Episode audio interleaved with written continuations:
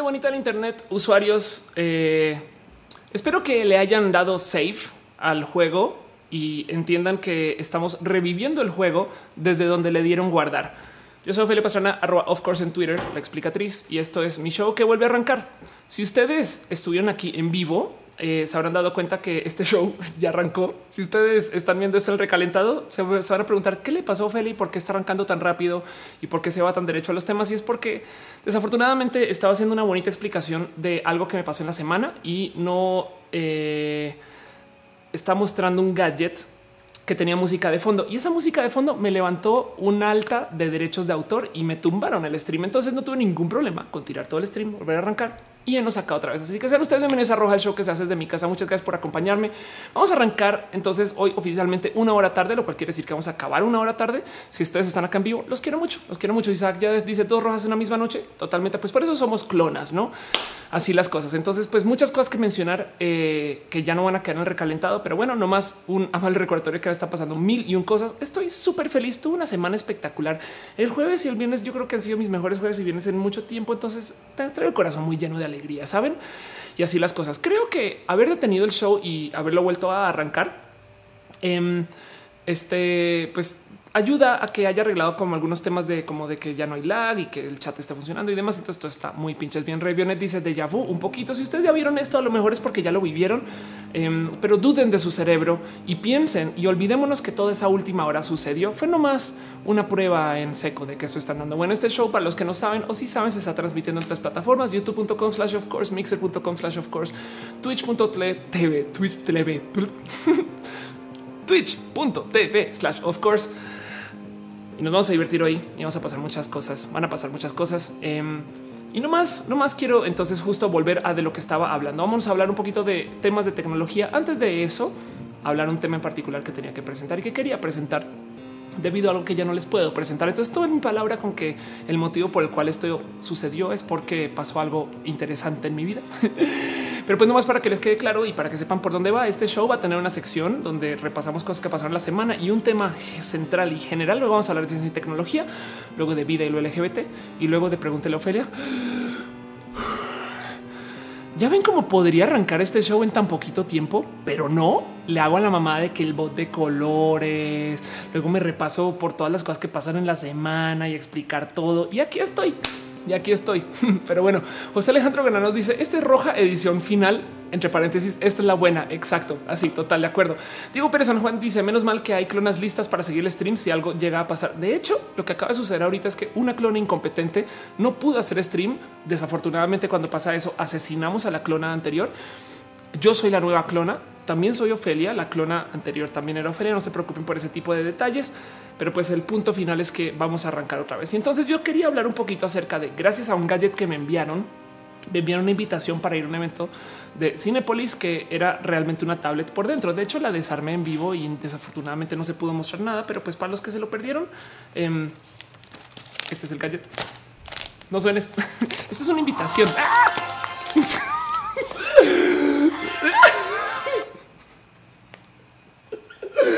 Canal bloqueado después de eso, güey. Pero bueno, esa música fue la que hizo que cerraran el stream y entonces la está desarmando en vivo. Y no les quiero mostrar que por detrás la cantidad de piezas que hay acá. Me explico. Esto a fin de cuentas sigue siendo eh, un controlador que trae. Quién sabe qué software maneja, quién sabe por dónde va, pero em, esto es más que eh, esto es más que solamente un controlador de una pantalla. Hace sentido y está bien cagado porque ahí, pueden vean, vean nomás como dice aquí en inglés eh, cosas de para lo que se debía haber desarrollado este dispositivo. Eh, y está cagado porque dice acá, em, me imagino que qué chingadas, qué quiere decir esto. National Sanitary City en China. Esto será que es material que de las trae imágenes o algo así. Adiós, música del diablo. Güey, tire la tableta al piso y va a sonar. Entonces me llamó la atención que esa invitación pues trae tanto poder de computación que yo pensaba, güey, bien que puede traer micrófono y cómo monitorear a la gente, saben? Es que imagínense lo fácil que ha de ser enviarle esto a 20 influencers y 10 van a caer en dejarlo ahí en la mesa y lo van a cargar con ellos. Saben como que puede ser este algo así rudo. Dice Arlene Cloud, YouTube no me notificó que el stream revivió. Les puedo pedir un favor. Pueden agarrar el link del stream y tuitean para decir nomás que ya volvimos, porque claro, se tuiteó que estamos en un enlace, pero ahora estamos en otro. Y entonces ahora quién va a decir ya, pues se acabó el show y así las cosas. Y pues bueno, en fin, dice Dante lo que que si Caro me presta el martillo para destruir el artilugio demoníaco. un poco. Y entonces el caso es que yo pensaba que gracias a eh, esta como fácil disponibilidad de tecnología, la verdad es que hay muchas cosas que tenemos en nuestras manos que bien, bien que pueden ser muy peligrosas. No em, había hablado y estaba comenzando a hablar un poquito de cómo em, ya hay estas como redes de como de espionaje, por así decir, en algunos casos puede ser de supuesta seguridad, donde ponen cámaras por todos lados, pero lo importante para lo que sepan ustedes aquí es que estas redes están interconectadas y en China en particular son famosonas porque usan un software para rastrear dónde va la gente que está haciendo y con reconocimiento de no solo facial, sino de acciones, se puede saber si esa persona va corriendo, está entrando a un lugar, saliendo a un lugar y le podemos sumar información para ver si esa persona viene acelerada, no una cantidad de cosas. Me explico, es como que se puede levantar tanta información por medio literal, solo observar gente. Y no es el único caso eh, de cámaras eh, hechas por ahí. Eso es un proyecto de guiño guiño estudiantes que también me topé, donde literal eh, esta gente ahorita que voy a asumir son australianos, hicieron un pequeño proyecto de crear un como pequeño como submarino. Está muy cagado porque dicen que el submarino es stealth porque lo pintaron de negro, pero pues básicamente es un submarino de, eh, de supuesta vigilancia. Entonces tú lo dejas, es un dron, se navega solo, se acerca solo y donde sea que haya acceso al agua. Si ustedes viven cerca al agua, piensen que esta cosa puede estar andando por ahí y literal puede tener una cámara, un micrófono, eh, puede estar tomando fotos y demás, no? Em, entonces, el, mero hecho de que, eh, de que exista como esta tecnología, como lo importante aquí es de modos baratos. Em, da un chingo de miedo, no? No más para dejarlo en claro. Cuando se hicieron los primeros satélites espía, esas madres no tenían cómo enviar fotos e imágenes a la Tierra. Estoy hablando de los 50, 60 y lo que hacían es que tomaban sus fotos y luego las dejaban caer en, en literal eh, una como, como estos experimentos de avienta el huevo y que no explote, pero desde el espacio ubican em, que a veces los trataban de recuperar con una con un avión en medio vuelo, o sea, va cayendo y, fum, y lo agarran. Y entonces eso de ahí a que puedas tener tú un robot que está eternamente navegando los océanos, que se acerca a los hogares de gente o bueno, o a donde sea, es un poco como da un poco de hasta como de miedo, no? Porque del otro lado, la mera tecnología que tenemos eh, para dron, digamos como a nivel tu dron silvestre de hogar, eh, también es sumamente, pero es groseramente buena. Entonces eh, me, topé, por ejemplo, con esta, este dispositivo em, que me gustaría hacer un poquito de fact checking para ver qué tan en serio es, porque de ser es como que es neta que esto existe. Vamos a buscarlo ya. a ver, military mosquito drone. Em, no, sí, ahí está casa. Fact checking spy drone. Ok. Aquí está. Es una mezcla. Madre mía. Ok, qué cagado. Esto es un mosquito. Entonces, pues ahí tienen. De todos modos, muestran en este video eh, varios proyectos de gente queriendo hacer drones sumamente y groseramente pequeños eh, que estos sí se ven bien falsos. Pero, pero esto, por ejemplo, yo creo que sí es una realidad. Un dron así chiquitilinchilis eh, que puede llevar una cámara y que puede estar levantando información para ver cosas este, desde el dron. Me parece que es suficiente para que a ustedes les dé tantito de miedo de cómo los pueden estar supervisando, porque luego esto es nomás lo que se puede hacer como con drones, las cámaras que hay. Eh, dice Marco Montoya Black Mirror. Yo creo que es más bien un pedo como tipo Rainbow Six, eh, porque esto es eh, militar, no? O sea, Black Mirror, Black Mirror se trata un poquito, tengámosle miedo a la tecnología que no es como tu teléfono te puedes estar monitoreando. En este caso es vamos a hacer un dispositivo que te vaya a monitorear. Y miren, para los que llevan usando Internet desde hace mucho tiempo, antes existía una cosa que se llama war driving, eh, que era el acto de andar por la ciudad eh, buscando redes inalámbricas abiertas. Entonces, cuando era muy nuevo, eh, literal, tú te ibas por todos lados con una compu y buscabas y documentabas quién tenía una red abierta. No sé, war driving es la búsqueda de redes inalámbricas Wi-Fi desde un vehículo en movimiento. Implica usar un coche, camioneta, un ordenador equipado con Wi-Fi y en su momento era bien divertido de hacer. Yo hice mucho war driving y documentaba quién tenía redes sociales abiertas, perdón, no redes, redes este, Wi-Fi abiertas. Em, y ahí donde lo ven, esto es lo que yo hacía cuando vivía en Miami. Luego yo con un amigo, yo le daba esta información y lo que hacía él era que se acercaba a estos hogares donde había redes Wi-Fi abiertas y él bien valiente trataba de entrar a algún archivo compartido o trataba de, saben, de, ver si tenía algún acceso a la red o en última solo con el mero nombre de la red y luego iba a la casa de esta persona con su router abierto y golpeaba y les decía, oye, esta foto la encontré en tus archivos compartidos y para conseguirla solo tuve que estacionarme enfrente y abrir una laptop. Te vendo un servicio de asegurar tu router cosas de estudiantes, pero que luego dices, güey, yo no entiendo cómo no le dieron un golpe en la cara ese sentido. Em, y aún así esto se hacía, o sea, yo estoy diciendo esto ya tiene más de 10 años. Em, les presento, si quieren verlo como un desarrollo bastante, esto no es de casa, pero pues que, que existe em, para justo hacer, digamos que super war driving. Eh, y en este caso en particular, eh, aquí tienen Citrus Based Surveillance Company. Entonces, esto es están presentando esta noticia, presentan es una van em, que está hecha para literal hacer para interceptar Wi-Fi desde un rango lejano, o sea, wide range. Entonces dice que eso se puede hacer desde un kilómetro de distancia o 500 metros más bien. Eh, y con esto tienes tú suficiente para estar más o menos cerca a alguien que tenga algún dispositivo que esté conectado al Internet y puedas ver qué tipo de información puedes levantar a base de la mera del mero tráfico de datos que no se esté llevando a cabo por medio de apps que hagan comunicación cifrada y este tipo de cosas.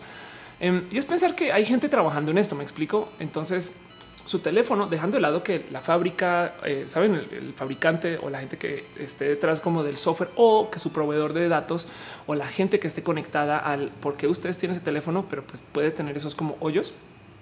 Luego hay gente que está eh, desarrollando esta capacidad de poder como que parar oreja desde 500 metros de distancia, que es un chingo, es un chingo. Em, dice Arlene Claudia, ¿eso cuenta como confesar un delito? Ir a decirle a alguien que entraste a su wifi abierta? Pues no, eso más bien es como, pues, pues es que sí, qué tan delito es. No es, no, no es, no sé, no sé qué tan delito sea entrar a una casa donde dejar la puerta abierta, pero abogados algo me dirán de eso. Em, y esto, esto que les estoy mostrando hasta ahorita son como quizás esas cosas que ya sí sabíamos, la neta sí sabíamos acerca de cómo nos pueden observar y monitorear. Pero yo quería platicar un poco más acerca de qué se puede saber de la gente a base de su uso o, de modos raros y divertidos. Y me tomé un tiempo para revivir algunos estudios que me había encontrado hace un ratito y quería darle como seguimiento. Me da un poco de miedo que uno en particular haya como desaparecido un poco eh, porque yo pensé que esto iba a explotar y es que ahí les va. Esto es como el 2014, no es tan, tan, tan nuevo, pero aún así me rebasa que esto siga siendo eh, un tema eh, pues presente, ¿no? Y el cuento es este. Em, hay trabajo hecho para recuperar audio por medio de lo que se grabe en un video que esté hecho a la suficiente calidad. Entiéndase. Voy a quitar mi para que entiendan un poquito qué está pasando acá. Eh, si ustedes, eh, ¿dónde estás? Aquí está. Si ustedes, ahí está. Eso. Si ustedes, a ver, lo que se entiende por el audio es básicamente movimientos de aire, ¿no? Entonces imagínense que si ustedes tienen algo que tenga alguna membrana de movimiento que vibre con el audio, entiendas una planta, una hoja muy ligera, eh, algo en particular que se mueva con el audio bastante más que, que un objeto muy sólido. Si ustedes graban ese objeto, las vibraciones que da con una grabación que permita ver esas vibraciones se pueden reconvertir a sonido. Esto es una pinche locura, güey. Entiéndase, en este experimento en particular, esto que ven ahí abajo a la derecha es una bolsita de papas como tipo rufles, pringles, ¿saben? Me explico, eh, papitas margarita, como el que llamar, o como se llama en su país. No hay un micrófono atado a esa cámara y esa cámara está solo grabando video y por medio de ver cómo vibra el paquete de papas, entonces, con mucho éxito, logran recuperar una conversación que está sucediendo en un cuarto, en un lugar que pueda estar blindado contra eh, que se propague el audio. Me explico, ustedes pueden estar en un lugar sellado, pero si hay una ventana que deja ver un paquete de papas allá adentro, se puede levantar, se puede levantar audio. Y este tipo de cosas, este me parece, eh, primero que todo, espectacular. Entonces, Em, esto sucede también porque se usan cámaras muy buenas para esto. Este experimento lo acaban de replicar justo ahorita que estaba buscando y me gustó mucho que, bueno, por lo menos eh, lo, vuelven a ver. Eh, lo replicaron para este, para para los que siguen los canales de ciencias. Es un canal de ciencia espectacular y lo hicieron con cámaras no necesariamente ultramodernas. Hicieron primero un intento con una cámara que pudiera grabar a 60 FPS, como lo que puede ser la misma cámara que estoy usando yo ahorita para hablar con ustedes y funcionó más o menos, pero medio mal. Y luego se fue con una cámara de tantitos más FPS, creo que como de 120 FPS, nada, nada fuera de este mundo. Y fueron capaces de levantar audio este, usando una cámara que podría ser de casa. Eh, entonces es pensar que esto existe, saben? Y, vean, vean nomás que ahora sea un hoyo de seguridad que tú tengas una ventana y un paquete de papas o algo de ahí. Dice Isaac James Bond Realness. Totalmente de acuerdo. Sí. Em, y eso, eso es bien pinches loco, porque, porque eh, de nuevo es como raros modos en los que se puede levantar información. O del otro lado, es como esto que se usa mucho dentro de la ciencia estelar para levantar información de cosas que están muy lejos y que la neta, neta nos vamos casi, casi que por tramos de píxel. Science. Dale caro y se vuelve a sacar su sombrero de aluminio. Sí, totalmente de acuerdo. Fabi Hernández dice está chido, pues de igual forma solo se relaciona y convierte en movimiento a vibraciones sónicas. Qué cool. Sí, me parece muy bonito. Em, luego está este tema. Entonces, como que viendo esto, yo tuve un momento de wow, qué cool esta como ciencia de levantar información de donde se cree que no la hay. Es algo que yo veo o he visto mucho en economía. En economía, para los que pues, no saben, gran parte del tema en economía, sobre todo cuando se trata de inversiones, es tratar de predecir qué va a pasar. Porque lo primero es tener en cuenta lo difícil que es predecir la actividad humana cuando es tan masiva. No, tú no puedes decir que el mercado de valores va a chocar porque esto, aquello y demás tienen que dar como muchos como indicadores y así le llaman justo indicadores.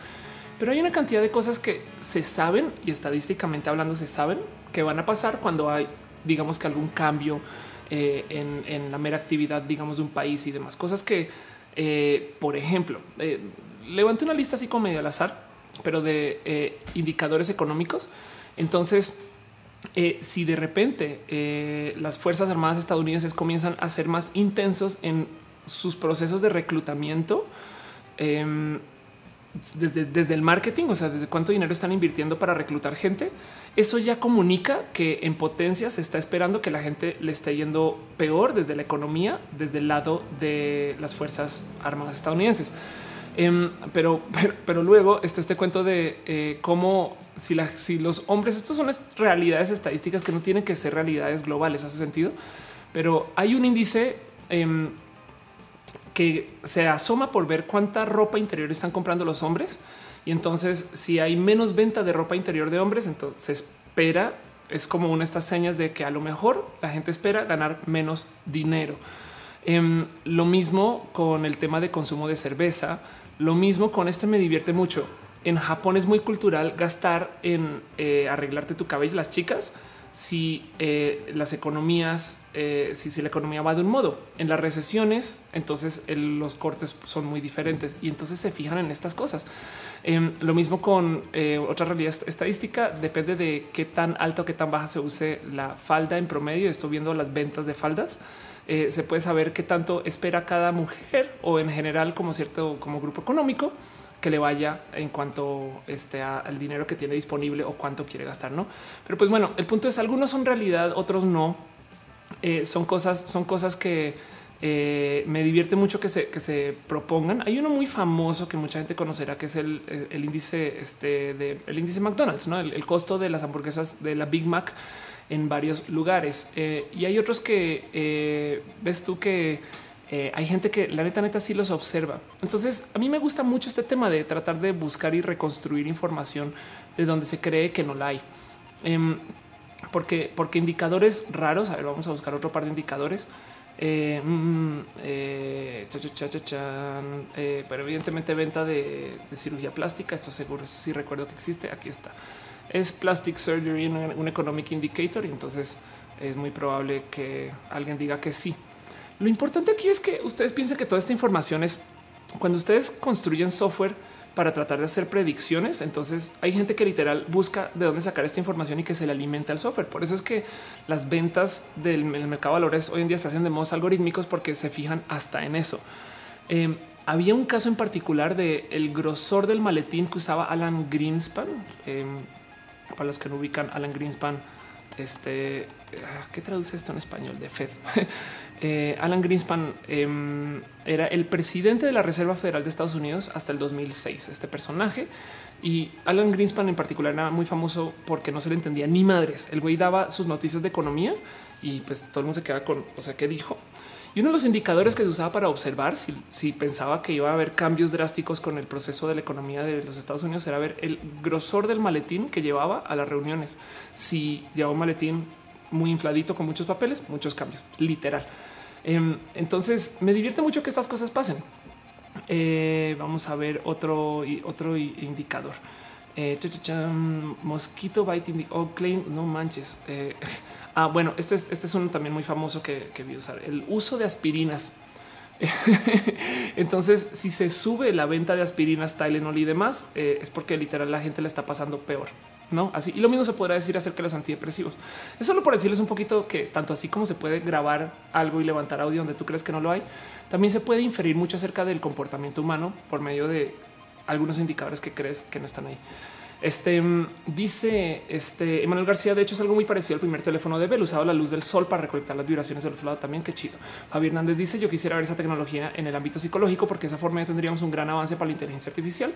José Alejandro Granados dice: En cierta forma, tecnología similar a la que emplea la NASA y demás agencias para obtener información de astros a millones de kilómetros de la Tierra. Están hablando del audio eh, que se levanta cuando tú grabas por medio. Sí.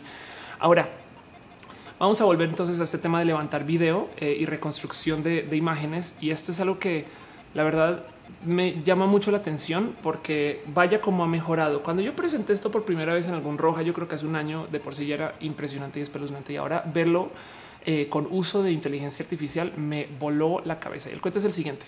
Por medio de no más monitorear actividad cerebral eh, de la gente cuando está soñando, hay cómo, hay cómo determinar eh, básicamente qué tipo de imágenes están, están pasando por tu cerebro. Entiéndase, eh, despierto, creo que esto funciona primero despierto y luego, luego se planea para sueño. Creo que por ahí va. Pero el cuento es te mostramos imágenes y vemos cómo las interpreta tu cerebro y las volvemos a reinterpretar. Y con nuestra inteligencia artificial podemos decodificar esta señal y lo que dicen las señales. Pero el punto es este. Mm, eh, esto es eh, traducción con una inteligencia artificial de señal cerebral cuando tú estás viendo imágenes. Entiendes? Esto es lectura de cerebro. y entonces pueden, de cierto modo, eh, tratar, tratar de ver eh, qué está pasando con, em, con el cómo tu cerebro forma imágenes. Esto es bien pinche loco, güey. Esto es, la neta, esto es entender, esto es, esto es entender en qué, en qué estás pensando. ¡Pum! ¿Saben?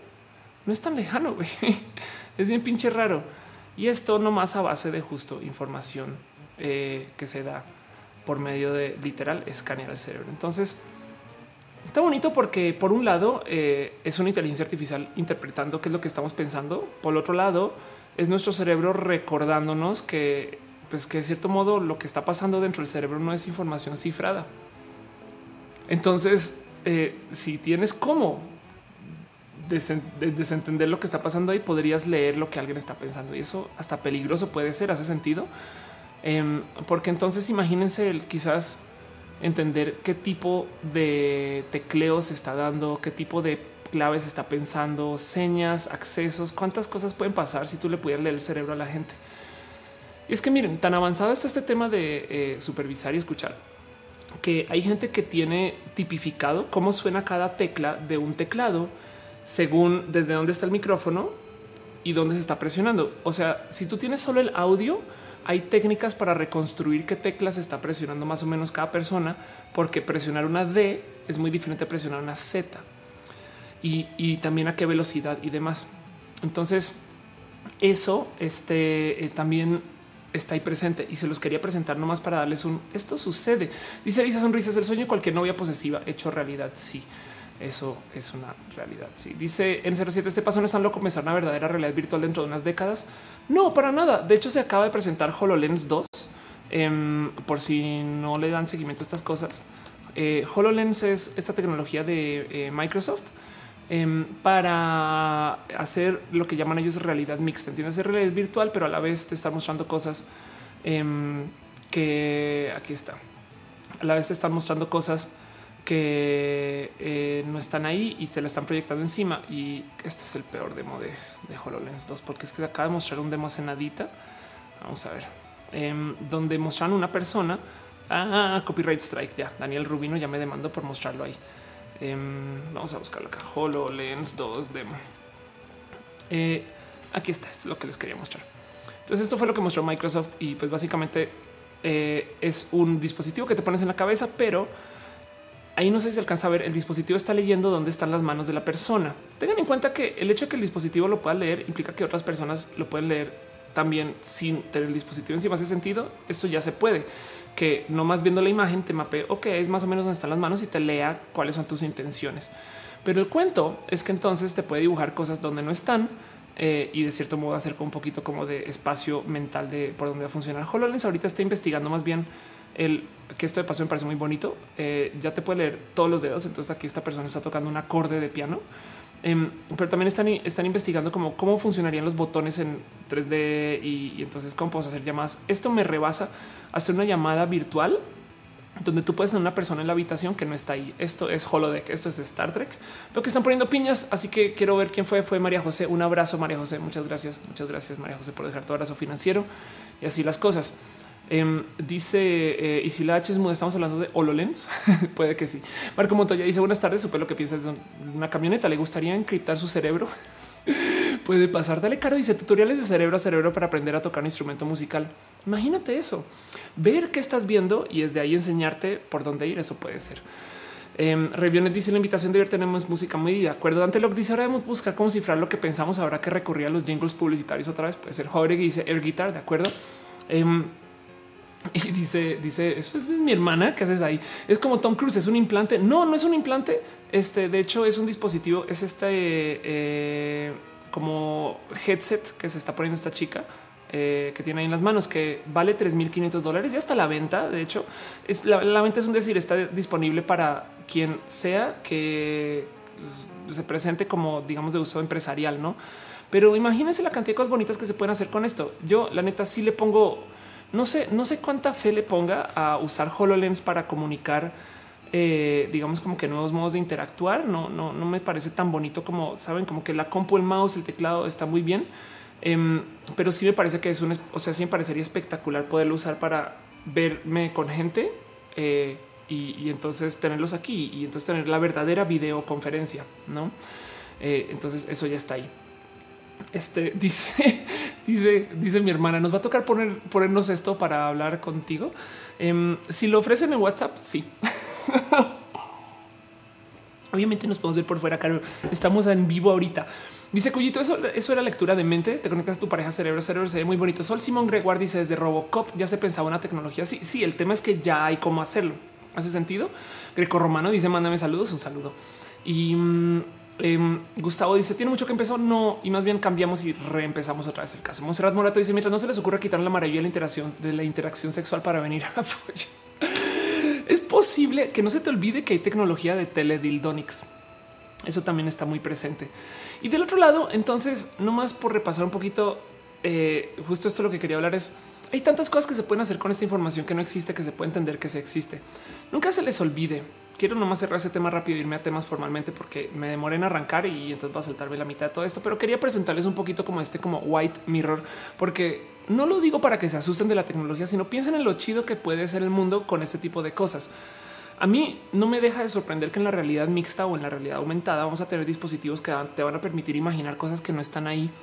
Entonces puede que tengamos muchas pertenencias virtuales. Entiéndase, capaz si yo no puedo comprar un cuadro muy chingón para tener en casa, pero cuando me pongo los lentes, ahí está. Y entonces es una pertenencia. Sí, solo lo puede ver quien está usando los lentes. Sí, pero no es para tenerle miedo. A mí me gusta mucho que este tipo de cosas puedan suceder. Em, para quizás para tener un poquito más de miedo es este cuento de cómo Facebook, aún sin tener tu información, puede inferir muy bien de quién eres. Eh, y, justo hacen esta cosa, shadow profiling, que es básicamente tratar de reconstruir personas que no existen por medio de la información que ponen otras personas. Entonces, si tú no estás en Facebook y cerraste tu cuenta de Facebook, se crees tu primo, tu tío, tu abuelo, tu amiga y tus ex compañeros, igual te mantienen ahí, no? Brian dice que rayos son los teledildonics. Es, eso es un, es un rubro de, este, de tecnologías. Vamos a ver si aparece algo en español para esto. Eh, no, eh. pero no más vean esto. Son los ciberdildónicos o los teledildónicos. Es tecnología para tener sexo en remoto. O si lo quieren ver de otro modo, es para tener eh, masturbación mutua en remoto. El punto es, eh, son juguetes sexuales que están conectados al Internet. Entonces, digamos que tú tienes un dildo ¿no? y el dildo entonces vibra cuando tu pareja al otro lado del mundo juega con su otro dildo. Em, me acuerdo de ver en algún momento un proyecto de, esto es más atado como al arte, pero de alguien que tenía una almohada que era una pareja de almohadas. Una persona abrazaba una y cuando la abrazaba, otra almohada al otro lado del mundo brillaba y era como para decir no te estoy pensando. Em, pero entonces imagínense eso con dildos, básicamente. Dice Daniel Flores, en un futuro todos con HoloLens viendo roja en conferencia sería chido, ¿eh? sería muy bonito. Miren, saben que no solo roja. Imagínense que ustedes no pueden ir al mundial, pero alguien que sí fue, ahí está y tiene una camarita encima. Entonces ustedes se ponen HoloLens y están en el estadio. ¿Hace sentido? Y así los que Jorge dice si tienes lag, lo siento, te jodas. A ver, Link Cloud dice dónde los venden en todos lados. Busca, busca Teledildorix y hay de todo, hay de todo. Um, y Sol Simón, Simón Greber dice la tecnología nos asusta, pero tengo un amigo que es débil visual y me dice que la tecnología le facilita mucho la vida. Sí, exacto, justo. Entonces los cosas de suyo dice, dice, dice mi gatita macabra que le mande saludos a Matus. Saludos. Saludos. Y Daxter Fook dice Ready Player One cada vez más cercano, cada vez más cercano. De hecho, um, a ver, Ready Player One 3000. No sé si saben, pero el Infinadec es una realidad. Um, una de las cosas que más como que se dudaban de Ready Player One es el tema de, que caminas en el mismo lugar. Em, ya existe, eh, se llama, es más, Infinadec. Ok, el Infinadec es este, este dispositivo para realidad virtual. Em, ahora está cargando esta donde eh, funciona. Ahí medio se alcanza a ver los pies, este, pero funciona de tal modo que tú puedes como que caminar y te hace deslizarte y entonces a medida que andas en un sentido, camina en un sentido, a medida que andas en otro, camina en otro. Y es una realidad. O sea, esto que muestran en Ray Player One, pues ya está ahí. Y lo único es que este personaje pues tiene que tener como sus eh, gadgets para, para que le como que anote dónde están las manos, ¿no? Pero, pero de todos modos, eh, creo que por ahí hay videos de gente corriendo en el Infinadec y cómo funciona. Es muy bonito. Aquí, este, de hecho, este video lo vi hace mucho tiempo, Smarter Every Day, donde se toman el tiempo de explicar más o menos cómo funciona. Pero vean, ahí está. Ok, por fin. Entonces vean, esto es una caminadora o trotadora, depende cómo le quieran llamar, em, en qué país vivan, que funciona en dos ejes. Entonces pueden caminar o trotar en un sentido o en el otro. Y ahí está. En fin, Brian Acevedo dice desde la secundaria estoy con la cámara del iPad del teléfono para ver el pizarrón. Benditos ojos mal desarrollados. Exacto. Eh, Raúl Mollado Sandoval dice debido a la escasez de recursos, el consumo se amor a los bienes virtuales y a las experiencias simuladas, cosas cada vez más simbólicas. Puede ser que sí. Brian Acevedo dice también soy débil visual. Pues que chido que la tecnología exista para eso. en fin, entonces eso era nomás un poquito lo que quería platicar con ustedes y quería tomarme más tiempo para desarmar la tablet, pero ya vi que es la bomba nuclear del copyright. Entonces lo siento si ustedes están viendo esto o escuchando esto recalentado, lo siento si se perdieron un pedazo. Em, yo volví a comenzar el show y entonces me salté una cantidad de cosas y así pues ni modo. Vamos a seguir con el resto del show. Vamos a platicar ahora sí lo que quería platicar y vamos a nuestra primera sección que se llama así literal de nombre abrazos. Se solía llamar balazos, pero pues ahora estamos llenos de amor y cariño. Vamos a hablar acerca de cosas que pasaron la semana que yo creo que vale la pena compartir con ustedes. Dejo con ustedes también la opinión de qué piensan acerca de todos estos dispositivos para observarnos o esta bonita tecnología está un poco atropellado el cómo arranca el show, pero pues show más go on. Tenemos que seguir con lo que hay y vámonos formalmente a lo que pasó en la semana para que no nos clavemos en eh, algo que no se pudo hacer. Pero miren, le digo algo, no sería stream si no tuviera fail. No más por repasar para los que se lo perdieron, no están llegando tarde. Nuestro digno enemigo de hoy es el blanco oficial, quien era un profesor que yo le pintaba el puntito atrás en el pizarrón y entonces el profesor Luego lo movía y era mi blanco oficial. Yo me divertía mucho hasta que luego pensaron que yo ligaba al profesor porque jugábamos en clase y la verdad es que nada más lejos de la realidad. nada más lejos de esa historia lo que sucedió. Pero pues como sea, ahí está, es el blanco oficial, te odio blanco oficial y así las cosas. Daniel Flores dice en un futuro espero algo como Sword Art Online, conectarnos al juego casi casi que con nuestra mente sería chido. Eso sería muy bonito. Pero bueno, primero que todo, primer abrazo que les tengo a ustedes para la semana. Em, para los que saben qué es, esto me rebasó, me sentí muy viejita y entonces tuve un momento de sentar cabeza y pensar un ay, qué onda con tu vida, Ofelia. Pero no les quiero decir que Leroy Jenkins ya tuvo 14 años. Eh, no sé si fue exactamente hace 14 años per se, pero pues sí me rebasó el hecho de eh, que, esto saben es como no sé, para los que no saben qué es Leroy Jenkins y no viven en esta tecnología eh, o no viven, pero en este mundo de hoy con la tecnología de hoy, Leroy Jenkins es un video que se hizo súper, súper, súper, súper viral em, hace muchos ayeres acerca de eh, gente jugando World of Warcraft, donde están básicamente es un, un pequeño como skit de comedia Em, donde eh, hay mucha gente que está planeando qué va a hacer para un ataque en particular y luego entra un personaje gritando Leroy Jenkins y les va del nabo. Eh, entonces es muy divertido de ver porque es arruinar básicamente un chingo de planeación y cómo los nerdos se toman muy en serio sus juegos. Yo sería una de esas nerdas y el cuento es que en su momento fue muy divertido pero pues Leroy Jenkins ahora ya cumple 14 años y no solo sucedió eso, no solo me sentí triste con pensar que güey, ya, ya es más de una, o sea, una década y media, sino que luego me percaté y esto fue por investigarlo y como yo me arruiné mi niñez al investigar esto, también quiero expandirles, cruzarles a ustedes el favor, compartirles a ustedes el mal y arruinarles también su niñez de que resulta que Leroy Jenkins pues fue inventado. O sea, fue hecho y planeado. De hecho, entonces salió a luz esto en el 2017. En el 2017, que se hace nada, se publicó un video de un ensayo de cómo iba a ser. Y es una lástima porque, pues, no sé, tanto pensaba yo que, en fin, yo me, quedé sin, este, me, quedé sin mucho corazón después de eso. Pero bueno, así las cosas. Junior Das dice el chat del video súper muy atrasado. No sé si lo saben. Yo creo que sí. Si no te preocupes, aún así, de todos modos, yo estoy leyendo el chat directamente acá en el live chat y todo bien. Dice eh, eh, el Alex, yo me sentí ruquito hoy que ubicaban a Luke Perry por ser el papá de Archie en Riverdale y no por ser Dylan. eso sí, que en paz descanse también esa es otra. Pero bueno, siéntanse viejos, siéntanse viejos. Les pregunto a ustedes cómo se sienten ustedes con el cuento que hayan pasado 14 años desde Leroy Jenkins así las cosas. Pero bueno, en fin.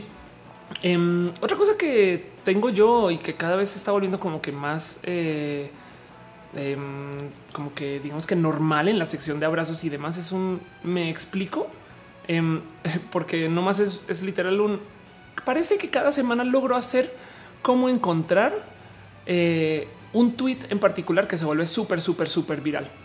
Eh, y el cuento dice Polaris, I'm shook. Yo también, yo también me costó mucho procesarlo.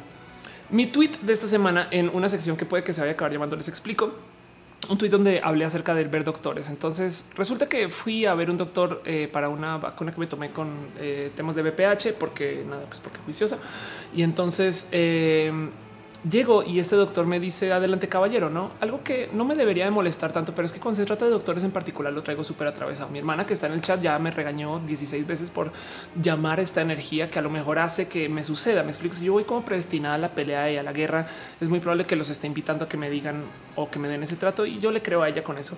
Pero todo me sucedió y entonces fue suficiente para que yo pusiera una queja en Twitter. Yo normalmente no pongo quejas del tema trans en Twitter, la neta, porque no me gusta ser esa persona que vive del drama twitteril saben como que es más chido hablar de lo bonito que es el mundo LGBT que andar por ahí. Solamente cosas, pero bueno, se me salió y ya que quedó y entonces se volvió de nuevo otro de esos tweets que tiene eh, una cantidad ridícula de likes.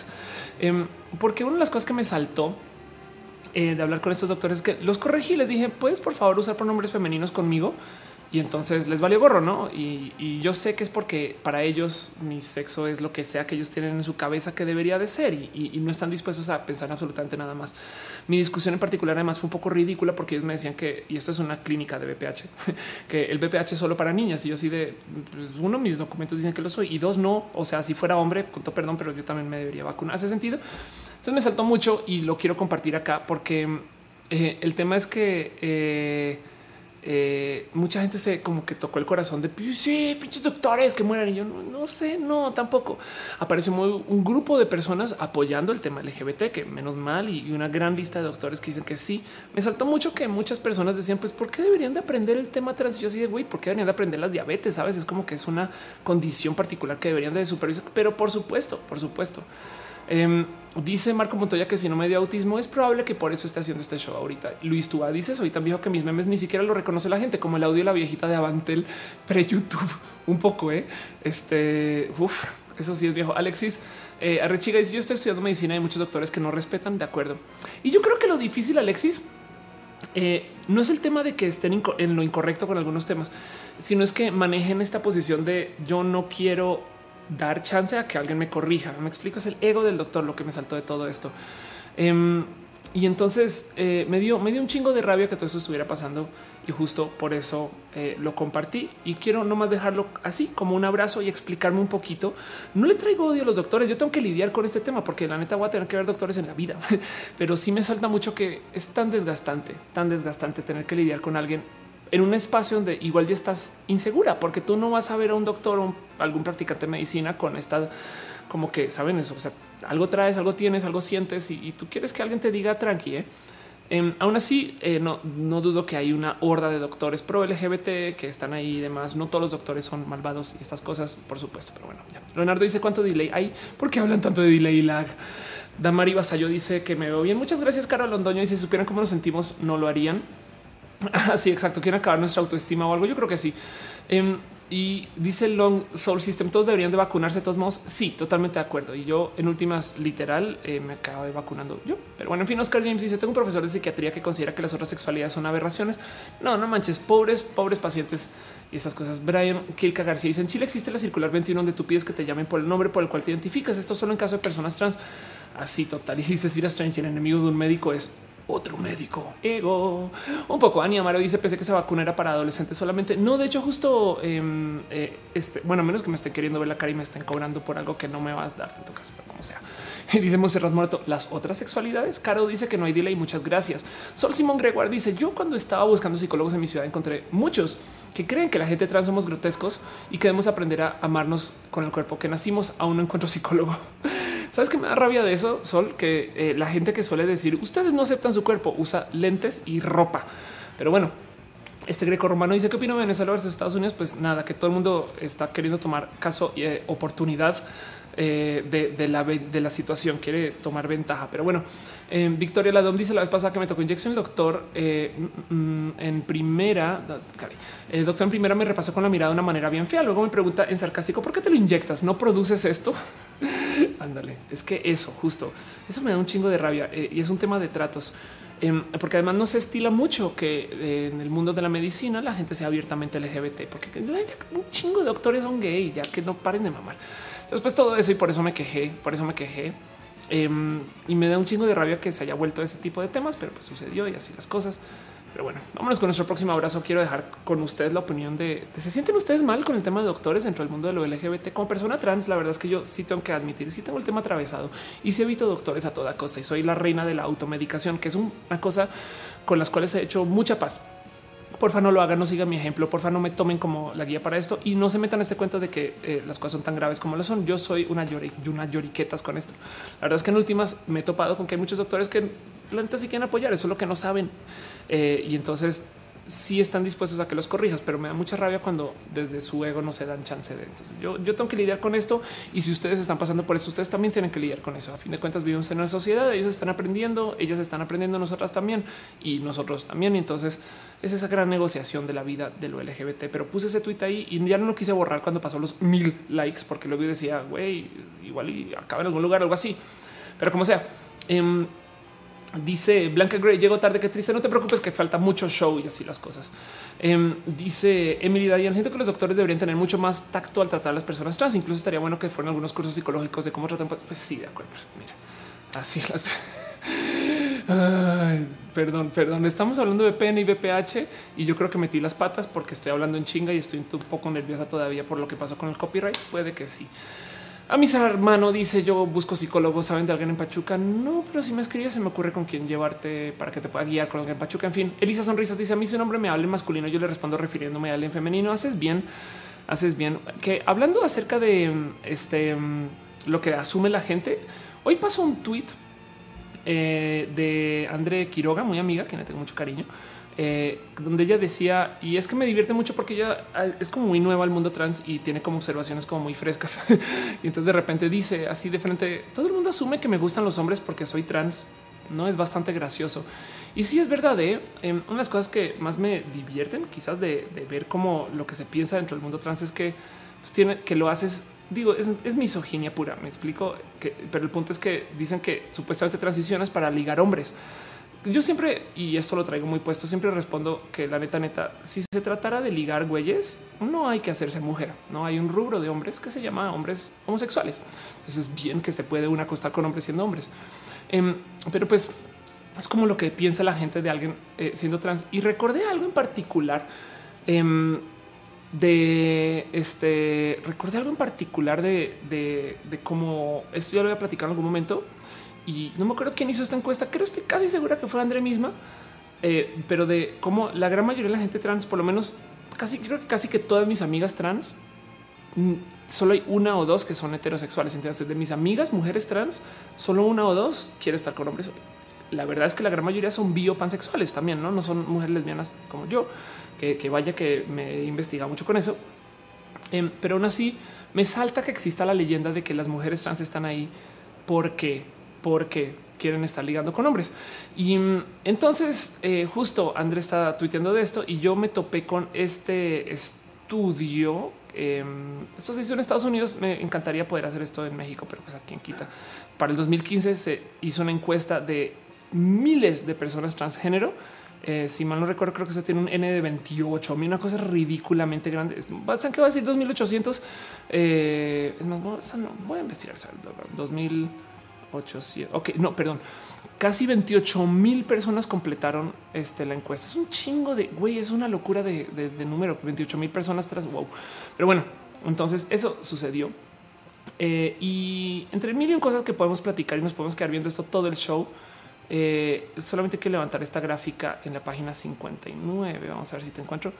Em, aquí está acerca de la orientación sexual de toda esta gente trans. Estoy hablando de la gráfica que ven aquí a la izquierda. Entonces, por si medio no alcanzan a leer, lo primero está organizado por por dónde y cómo se identifica la gente. Si se identifica como, como una persona asexual, bisexual, gay, lesbiana o que erotiza a gente del mismo género, pansexual, queer, heterosexual o que simplemente decidió omitir esa respuesta a esta pregunta. Entonces, la gráfica de abajo, a ver si la selecciono, igual y no se alcanza a ver en el stream, lo siento.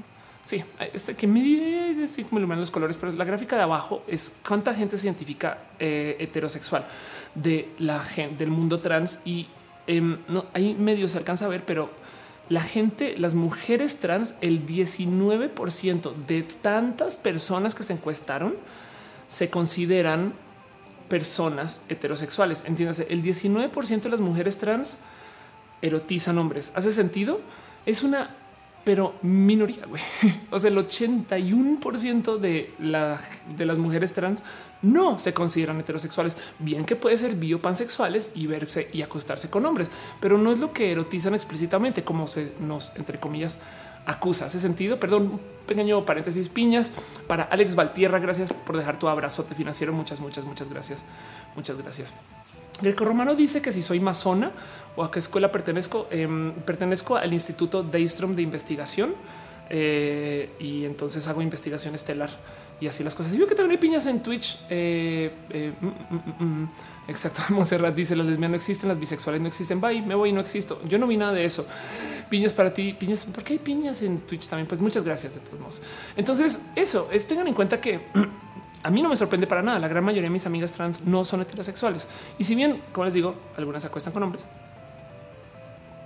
no es el caso. Ahora, la respuesta al por qué se cree que las mujeres trans se hacen mujeres trans para acostarse con hombres, creo que también se responde en esta gráfica de un modo u otro. Porque hay un bloque que sobresale en esta gráfica de gente heterosexual y es la gente travesti. Resulta que el 41% de la gente travesti encuestada es heterosexual. Eso, miren, no me rebasa tanto. Conozco, conozco a muchas personas. Este, oye, tú estás trabajando. Oye, no puede ser. Se está bañando. Ya ven, es el peor de los talentos. Em, y entonces el cuento es que eh, Hoy fue un stream muy atropellado. Eh, no me rebasa tanto que mucha gente heterosexual sea travesti, pero aún así yo creo que está este cuento de cómo sienten que hay tanta gente travesti que se trasviste, pero que igual busca hombres. Y yo creo que va por ahí, ¿no? Em, yo creo que va un poquito por ahí. Pero bueno, dice Alexis, ¿alguien puede ver a la gente bisexual en la gráfica? A ver sí, perdón. Vamos a ver si lo paso un poquito más grande, de me chance. Vamos a mandar esto para ustedes y yo creo que ahí está para que no se queden ciegos o ciegas. Y ahí está. Entonces, el problema es que ya no pueden ver eh, eh, este qué significa cada color, pero pues agárrense del el overall en el azul este oscuro. Entonces, de toda la gente, digamos que trans o con temas de género, el 10% se considera sexual de los 28 mil encuestados, el 14% se considera bisexual, el 16 se considera gay o lesbiana. Em, el 18 se considera pansexual y entonces si quieren pueden sumar estos dos y van a ver que este va a ser el bloque más grande. Em, y luego hay un grupo inmenso que se considera queer, que bien que pueden decir que queer y pansexual son lo mismo. No es lo mismo, yo sé, pero me entienden. Y no más el 15% se considera heterosexual. Ok. Entonces, este em, dice, dice Scarlett que justo Matú es la única patrocinadora que no se puede censurar. Totalmente de acuerdo. Dice chiste de Angel que acaba de llegar. No pasa nada, no te preocupes. Ari Gaby dice no se pueden ver los bisexuales en la gráfica porque somos invisibles. Estoy totalmente de acuerdo. Hay un grupo inmenso de bisexuales. Así las cosas em, y están todos viendo al gato bañarse. Yo creo que sí, pero Monserrat Morato dice no erotizo lo que no se ve binario. Yo tengo ahí como mis iris y venires, pero yo aprendí que le tengo mucho cariño a lo femenino. Entonces, pues así las cosas y nomás dejo eso a calidad de abrazos. ¿Cómo lo ven ustedes?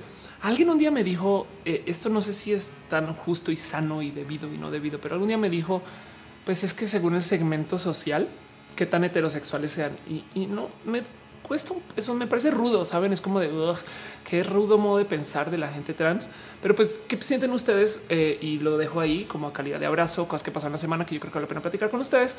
Em, ¿Cómo ven ustedes este tema de que a las mujeres trans se les considere por defecto o por predeterminado o directamente heterosexuales? No, yo honestamente, pues lo intenté con los chicos y no funcionó. Lo único que tengo que decir. Pero bueno, dejando eso de lado, que no se nos olvide que yo creo que más gente es bisexual de lo que creemos. Esta semana, de paso, ya pasando en otro abrazo, Mónica Naranjo sale del closet eh, y confiesa abiertamente su bisexualidad. Me encanta que eso esté pasando. Mónica Naranjo no es una persona muy joven y que salga a platicar de esto, pues qué bueno. No es como este, este despertar de estas personas que ya lo pueden decir y que se están presentando como suele ser que las chicas les cuesta menos trabajo salir del closet como personas abiertamente bisexuales porque la masculinidad frágil se lo prohíbe a muchos chicos, ¿no? Y, de nuevo, es que si ustedes, a ver, eh, la vida, la cultura vi del chico que acaba de salir del closet como bisexual es que si tiene novia todo el día le va a decir, no, es que en serio si eres gay, te lo juro, ya, no te preocupes, no más niñas para ti, ¿no? Y pues capaz si no, una persona, un hombre bisexual bien que puede erotizar una mujer como un hombre así las cosas. En fin, Sol Simón Gregoire, él está hablando de azul chocolate. Ok. Monserrat dice: O sea, si se ve queer o andrógino, vale pepino, le puedo apreciar bonito, pero no puedo erotizar lo que no se ve muy bien marcado. Mira, cada quien saben que no se me mira, Monse y, todos no se metan. Este Sol Simón dice Mónica Naranjo que no salió el closet hace 15 años, pues también. Eh. sí les voy a decir algo. No se problematicen, no se ahoguen en un vaso este, eh, este demasiado pandito con agua si ustedes no erotizan algo que quieren erotizar, no puedes obligarte a erotizar algo que no erotizas. Y así somos. Un día, y lo dijo muy, muy sabiamente Caro, dale Caro nuestro martillo del show, lo traes. Yo no sé por qué, yo no sé cuándo, ni cómo, ni dónde, pero lo traes. Eh, y entonces ya no lo cuestiones, así eres y te vas. Si bien hay que investigarlo y hay cosas que puedes decir, ok, a lo mejor me doy chance después y me investigo. Bueno, pero lo traes y hay cosas que nos enseñaron a que no. Y pues también hay que darse chance de investigar, pero pues no te puedes obligar a erotizar algo que no y no pasa absolutamente nada. Por eso eh, es que si, a ver, si tú eres una persona, una mujer lesbiana que no erotiza eh, el, falo, no, eh, pues no eres transfóbica. Hace sentido porque no te puedes obligar a erotizar lo que no puedes erotizar. Ahora, si tú como mujer lesbiana le niegas trabajo a una mujer trans o no la dejas entrar a tu casa o pides que la saquen de tu grupo de trabajo estudio o la tratas mal o no le hablas, eso sí es transfobia. Em, pero en cuanto a quién te llevas a la cama, lo traes. Entonces llévense eso al, corazón. Eh, que de paso en esta discusión de quién y qué y dónde, no saben cómo me divirtió leer este tweet de Rafa Cabrera, em, porque yo no sabía que resulta que hay un poco como normatividad entre, entre los personajes de Street Fighter en la comunidad gay. Primero que todo, mucha gente sí me dijo, no, sí es, sí es. O sea, los gays siempre eligen este, no, eh, o el uno o el otro. Y entonces luego dice Diego, no, un verdadero gay selecciona a Vega. y se volvió una batalla inmensa entre quién, cuándo, dónde. Eh, este dice ahí alguien que no, que selecciona el rugal. No, puto el que selecciona el rugal. Yo no dije eso. Ahí ven. Perdón, perdón, perdón. Es que me divierto mucho con el cof. El cof. Dante lo que dice es difícil explicar lo bisexual porque le rompe la cabeza a las personas. Yo que simplificar la vida con mi pareja eh, porque me identifico gay con quienes me preguntan sobre eso. Bueno, y te voy a decir algo. Em, yo he estado con gente bisexual eh, y por un lado yo cedo a gusto que porque no, no me debería de amenazar la neta. Me gusta mucho cuando alguien que se identifica y vive bisexual igual se representa lesbiana alrededor mío para darme mi lugar como mujer pero no lo considero una necesidad. No, no es obligatorio em, y más bien me gozo mucho también que eh, ahorita viendo cómo se invisibiliza la gente bisexual, me parece más urgente sacar a relucir que, existe gente biopansexual. No, últimamente estoy como muy casada con este tema de güey, es que la gente bisexual, la neta está muy loco, como no quieren que existan, básicamente. en fin, dice Garwaf, es completamente falso todo eso. Escogemos a los otros de Sangif. Puede ser. Dice Uriel Torres, creo que estoy pasando de gay a asexual. Los hombres cada vez me dan más hueva, ve con las niñas. Mentiras. Monserrat Muerto dice: un dilema con eso, porque algunas amigas, amigos y amigas me dicen que no erotizar a los no binarios tiene algún tipo de discriminación internalizada. Y yo no sé si eso es real. Pues mira, te digo algo. Yo me consideraba pansexual este, hasta que no.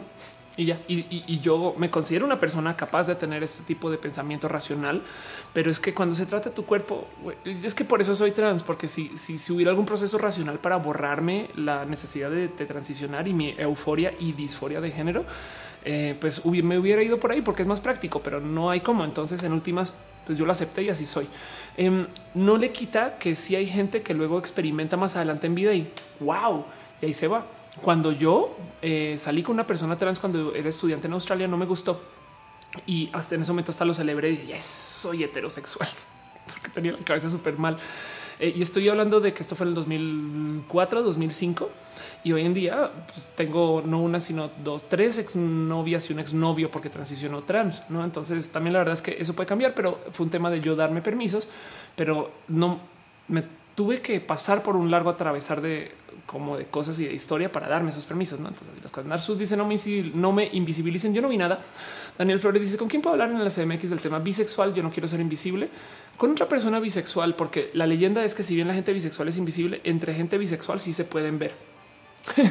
Elisa Sonrisa dice: Yo creo que la persona que esté conmigo tendría que ser bisexual o pansexual. Al yo ser de género fluido, pues sí. Ah, miren, les voy a decir algo. Y esto es una lección de alguien que también maneja un género fluido. Em, en, últimas, en, últimas, lo mejor es salir con gente que no tenga pedos en la cabeza, saben? Y ya, y no clavarse en, qué cajón entro y en cuál no y cuál y dónde va. Es, si me gusta, me gusta, si no me gusta, no me gusta y adiós. Pero bueno, todo eso, todo eso de un tweet y así las cosas. Em, así las cosas. Vámonos con eh, otro abrazo de cosas que pasaron esta semana para seguir adelantando con eso. Y les dejo ustedes la opinión de cómo se sienten con este tema de que la gente sea abiertamente bisexual o no y que la gente piense que las mujeres trans transicionan justo. Em, pues para supuestamente acostarse con hombres. No, eso me parece que es hasta misógino. Yo creo que es más que eso. Bueno, eh, pequeño abrazo, eh, cosas que pasaron esta semana. Esto lo tuiteó Andrea Odessa, a quien le tengo mucho cariño. Em, resulta que, y esto a ver cómo dónde aparece, pero que para la última versión beta de WhatsApp para Android viene la bandera trans. Les voy a decir algo primero que todo. La bandera trans, eh, este, no mucha gente sabe que existe. Yo tengo la bandera trans en mi habitación. Aquí vamos a ver si se los puedo mostrar. Aquí está que es esa señorita ya. De paso, esta es la que tengo afuera en mi terraza, pero como hoy estuve venteando y lloviendo durísimo, se cayó. Entonces la tengo que volver a poner. Es una lástima, pero aquí está conmigo. Eh, esta es la bandera trans para los que no conocen. Acá la tengo también tatuada. Em, y la bandera trans existe desde el 96, si mal no estoy. Entonces no se hagan de que, oye, es que ahora tiene una bandera para todo. Em, pero pues técnicamente es eh, una representación de los colores estereotípicos de niño con los colores estereotípicos de niña eh, y el, blanco en el centro que puede ser o una transición o habla de la gente intersexual. Em, y como sea, es una bandera que cada vez veo más presente en marchas y demás, porque cada vez hay más presencia del tema trans. Eh, y es hasta divertido porque a veces la venden como con esta como noticia, como ahora le tenemos el nuevo producto de la diversidad y es de güey, hay 10 mil banderas más, no se hagan. Em, y el cuento es que viene en versión emoji. Entonces, a ver qué pasa, porque hay un chingo de emojis en particular que, por ejemplo, yo tengo el emoji de la bandera este arco iris y resulta que hay gente que no sabe bien qué es, no? En fin, Aileen Cloud dice la bandera trans inspirada en los colores de Silvio en el primer Pokémon trans puede ser. Dice eh, Dante Locke, eh, pues sí, no es buscar que todos seamos iguales, sino aceptar que todos somos diferentes y amanos así totalmente de acuerdo. Justo. Dice Daniel Córdoba que le gusta mi pin de Star Trek. Gracias. Eh, dice Sira Stranger Things porque estoy sola, no existo. Sí, pero no te preocupes porque hay muchas otras personas que no existen como tú. Em, y pues así, así es el mundo de los fantasmas. Así es el mundo de los fantasmas, así las cosas. En 07 dice los bisexuales se me hace que además de ser invisibles son mayoría. Muchos homofóbicos probablemente son bisexuales porque no aceptan su parte homosexual. Totalmente de acuerdo. Andrea Serimar dice que hablamos, estamos todavía en los abrazos y estas cosas. Em, de paso, para la gente latinoamericana, eh, no solo es eh, la bandera de los emojis, sino que al parecer también hay un emoji de mate. Ahí está por si no alcanzan a ver. Em, esto eh, no sé si vendrá en el iPhone o no sé si vendrá con los androides o no sé si viene para WhatsApp, pero me divierte mucho que existe un emoji de mate. El mate es vida si ustedes son latinoamericanos, si no lo son, lo siento por ustedes. Pero tomen café, tomen mucho, mucho café. Dale Caro dice la bandera trans y no faltará quien diga que es de la familia natural. Totalmente de acuerdo. Em, dice Junior das en Twitch hay un corazón trans. Qué bonito. Marilu dice estoy de acuerdo contigo. Solo eh, si dijéramos si me gusta o no me gusta la vida sería más simple. Sí, total. Eh. Y ya están hablando de Charlie, Charlie. Yo no sé por qué. Eh, y Narsus dice los que somos invisibles nos vemos entre nosotros. Será yo creo que sí. La gente bisexual se puede ver entre, entre sí. Eso es parte de, de la historia y cómo funciona. Es la lógica, es la lógica de las cosas. Y así, bueno, me voy con otro abrazo, cosas que pasaron esta semana que yo creo que vale la pena explicar porque cada vez este cuento se vuelve más real. está bien raro, güey. Está bien pinche raro.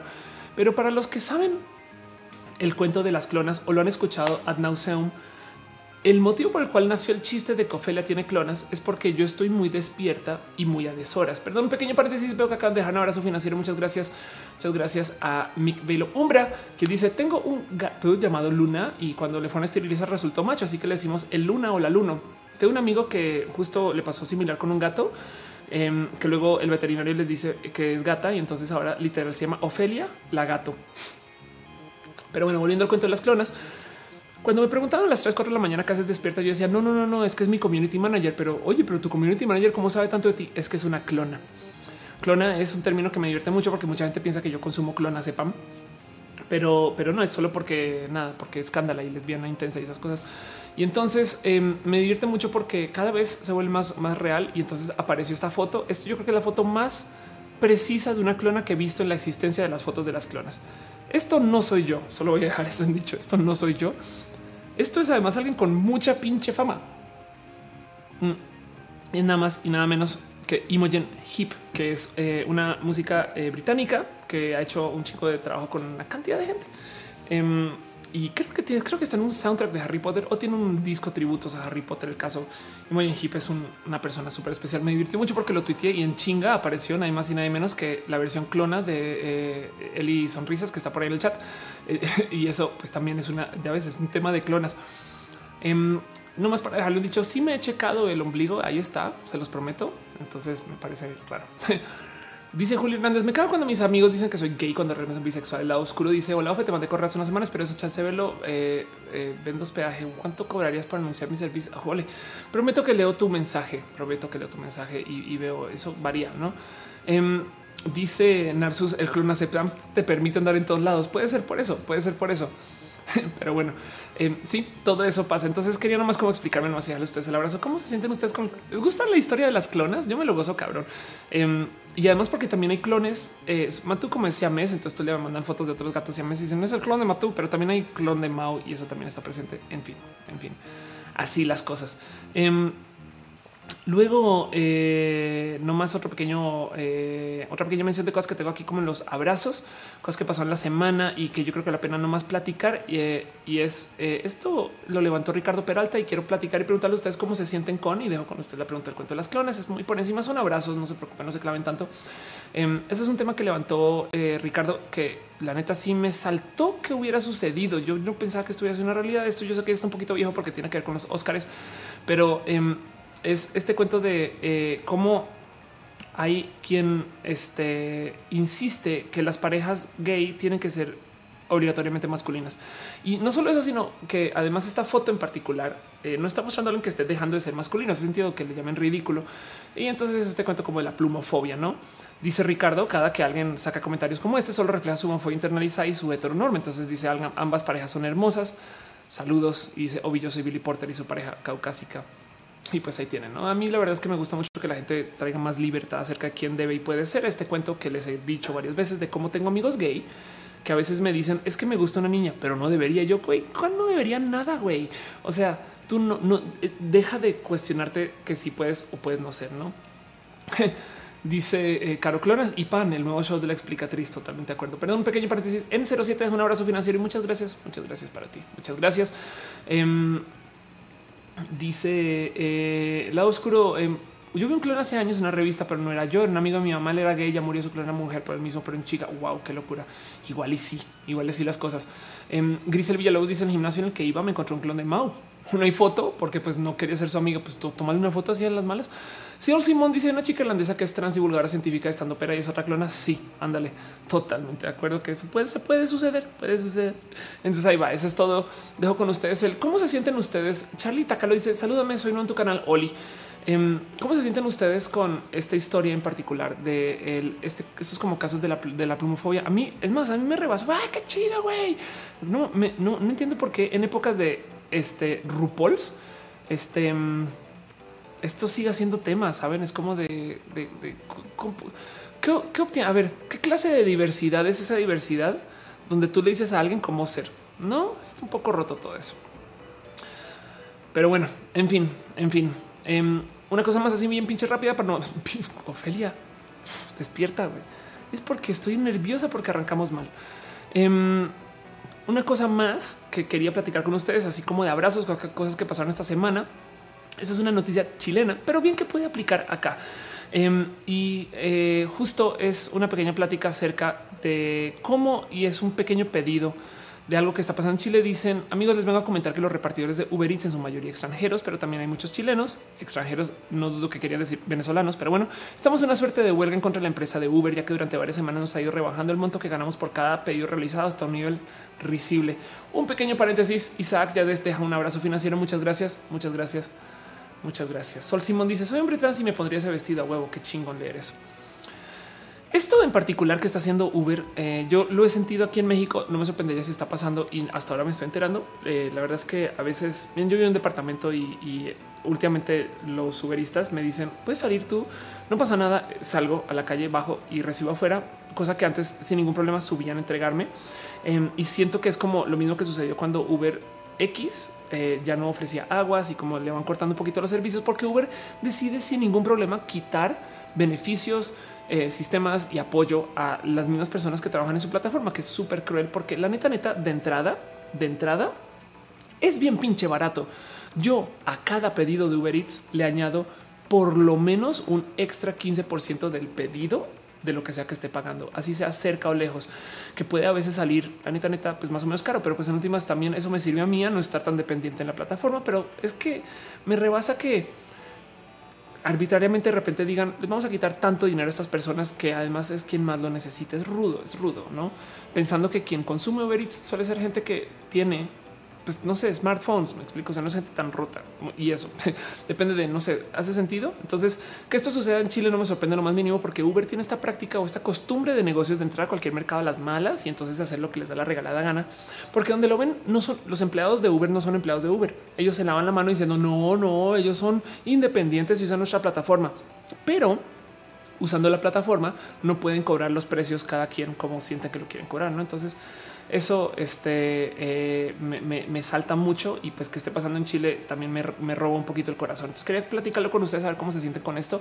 No sé si ubican que las patinetas estas eh, eléctricas que también están por todos lados, que no tienen permiso para andar y que se los quitan y se los dan y que se están ingresando al mercado las malas, también eh, se presentaron así a las malas al mercado porque fueron fundadas por uno de los fundadores de Uber. Y, el cuento es que em, eh, es como esa mala maña de güey, la gente nos va a querer, entonces nos vamos a burlar de todos. Son como los bullies del negocio, ese sentido. es un poco rudo eso. Y entonces quería compartirles esta noticia, algo que está pasando en Chile. Si ustedes son chilenos, pues esto igual ya pasó. No dice, por lo menos hagan el boicot hoy. No, pero como sea, justo dice acá en la primera vez que los socios de Uber se organizan contra la empresa. En Inglaterra también pasó algo así. Este eh, y el cuento es que Uber, la neta, explota mucho a, los Uberistas y prepárense a que comiencen a aparecer los sistemas de transporte automatizados. Entonces, eso es tema. Estefania Paranoias pregunta que si este es el roja en vivo, es en vivo, es en vivo y más bien si puedes por favor tuitear de que estamos acá sería chido. Greco Romano está súper clavado con que hable en el tema de la cuarta transformación. Yo creo que hay muchas dudas acerca de la cuarta transformación. Es una lástima que eh, me da rabia que eh, se opere tan en contra de la plataforma con la que se llevó la campaña. Eso siempre me choca. Es como güey, la neta. Eh, en fin, en fin, no, no, voy a aclarar con eso porque es política, pero pues así las cosas. Em, y no más así como por mencionar rápido cosas que pasaron esta semana y cosas que de las cuales estoy como que muy presente. Em, conocí a Xpania y copié re mal el tweet. Entonces vamos a ver Xpania. Of course, conocí a alguien que no había conocido y no sé eso porque esta noticia resulta que em, yo había hablado hace mucho tiempo acerca de eh, por aquí está la foto. Había, hablado hace, mucho tiempo acerca de quién es y, como que, eh, hacen en su vida Xpania y son estas personas de las cuales no había tenido como tanto conocimiento pero no saben lo pinche bonito que fue platicar con X. Em, resulta que trae muchas cosas en su corazón acerca de lo que es el mundo de la actuación eh, y estuvo justo en el mismo eh, TED Talk que yo. Entonces dio una plática espectacular porque habló acerca de ser mochilera y se llevó el elegantísimo, el elegantísimo como em, sistema de presentación de subió con una mochila y de la mochila iba sacando todo lo que tenía que hablar. Algo que ya le había visto antes, creo que a Nancy Walker en Yucatán Em, pero no saben cómo me gusta cuando hacen como joterías de escenario. ¿no? Entonces eh, fue espectacular conocer a Xpania, que además literal es hola, soy Xpania Balades. Eh, yo pues siempre pensaba que era un apodo, entonces fue muy bonito y nada, eso sucedió. Este y ya quería compartirlo con ustedes porque si alguna vez me escucharon hablar de, de X, siempre tenía este tema de nunca, nunca la conocí. No sé si la voy a conocer algún día. Y lo que pasa es que ella fue roomie de amigos y está como muy cerca. Y es esos mundos que qué raro que después de compartir tantos espacios juntas, Nunca nos habíamos visto, sino hasta ahorita. Dice a Peps, ninguna de las dos tiene olfato. No manches. Ella se presenta como actriz improvisadora eh, de paso. Entonces está bien divertido. Em, dice Dale Caro, te veía súper feliz con España. La, la está pasando de huevos porque ella trae el CI de la impro muy puesto. Entonces todo es chiste, todo es broma, es juguete, es muy divertido así las cosas. Y pues ya Marco Antonio o Ant Jiménez Marín dice saludos desde Costa Rica. Un abrazo hasta Costa Rica. Gracias por venir a mi show y así las cosas. Y pues bueno, eso es todo lo que tengo para ustedes hoy en la sección de abrazos. Em, ya perdí cuenta de cuándo arrancó y cuándo no arrancó el show, pero yo creo que llevamos como una hora en todo esto que viene a ser la primera sección y vamos a nuestras secciones formales. Vamos a hablar un poquito acerca de ciencia y tecnología. Vamos a nuestra primera sección. Dejo con ustedes la opinión de cómo se sienten ustedes con todo esto que les estoy contando en particular. Y si no, pues ya podemos seguir adelante con lo que es el resto del show. Vámonos con una sección que se llama ciencia y tecnología. Em, donde vamos a hablar un poquito acerca de eh, un tema en particular que me trae así el corazón súper, súper enredado. Y es que ahí les va. Apareció una cosa, eh, un foro, un foro abierto, si lo quieren ver, que se llama nido.org.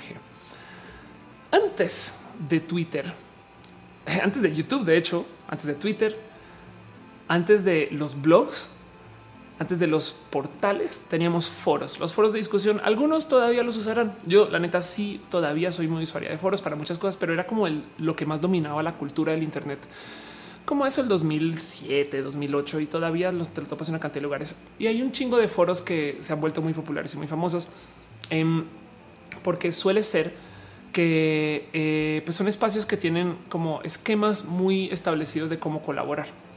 En ese entonces, 2007-2008, existía y todavía existe un sitio muy conocido que yo pronuncio mal y me gusta que se llama 4chan, es 4chan, que básicamente es un foro anónimo. Y hay muchas historias de 4chan que les puedo contar en particular. Pero pues yo un día dije, ¿por qué no hacemos un 4chan para México? Y creé un sitio que ya no existe, que ahora como que me alegro que menos mal no existe, que se llama Hablemos. Eh, para los que recuerdan Hablemos, mis respetos, porque a mí me costó mucho encontrar información de Hablemos en particular, pero era un sitio que justo estaba hecho para hacer un foro anónimo. Em, nos costó muchísimo poder decirle a la gente que nosotros este, éramos quienes eh, lo estamos haciendo y como pueden ver, eso es el 12 de mayo del 2009. Em, y entonces eh, esto fue como un bonito ejercicio que donde cuando era divertido spamear y trolear. Sin saber exactamente a dónde podían llegar estas cosas. Y es que es por esto que esta noticia me llega tan al corazón. Resulta que en Chile apareció este sitio que se llama nido.org. Entonces, tal, cual como dice la noticia, eh, es un espacio donde anónimos amenazan y extorsionan con fotos íntimas a mujeres jóvenes. Em, no solo pasa esto con fotos íntimas, sino que eh, también buscaban el cómo eh, hacer daño físico. Em, entonces acá tienen sobre eso se han realizado una serie de denuncias en redes sociales asegurando que se organizan secuestros de jóvenes en ciertas ciudades. Y el que esto haya estado sucediendo, este, pues de entrada me rebasa. Eh, Pictoline levantó una pequeña chuleta eh, también, pues como lo puede hacer Pictoline, donde eh, justo, justo como que resumen un poquito las actividades que se llevaban sobre este sitio. Em, donde se intercambiaban fotos e información privada de mujeres, eh, evidentemente sin su consentimiento, y luego acerca de traficar drogas, eh, el tema de los secuestros y el tema de los crímenes violentos. Ahora, esto de paso, solo lo traigo un tema porque también me llega muy, muy cercano al corazón.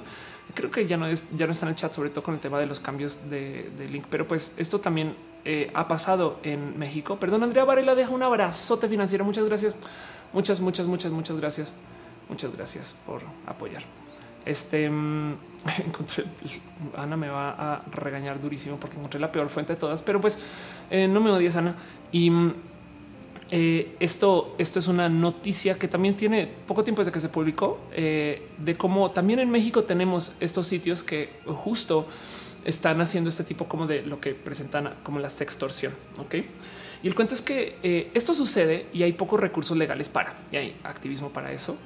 Pero el cuento es que en este caso no solo se está vendiendo fotos, sino que también se usan para extorsionar a las chicas de ok, em, vamos, quitamos o movemos las fotos si tú eh, eh, este, juegas con nuestro juego, por, así decir. ¿no? Entonces, en algún momento existió un sitio en Yucatán para esto, ahora se llama Pax de México.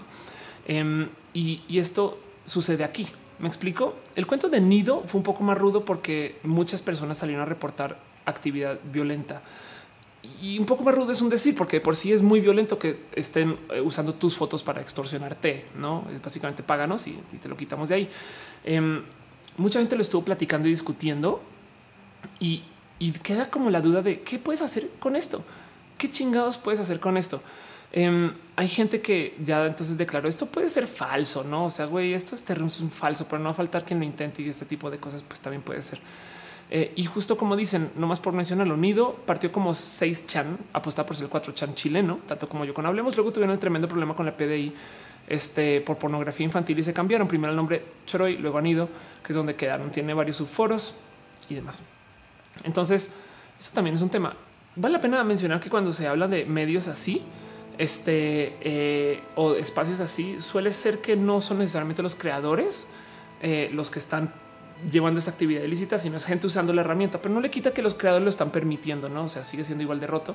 Y de nuevo, el problema aquí es que no hay, no hay recursos legales para perseguir a esta gente y menos para identificarlos y menos para trabajar en contra. Y sobra de decir que cuando te acercas tú a decir tengo este problema con algún tipo de policía cibernética, además es posible que luego te echen la culpa a ti para rematar, no? Pues para qué publico esas fotos, no?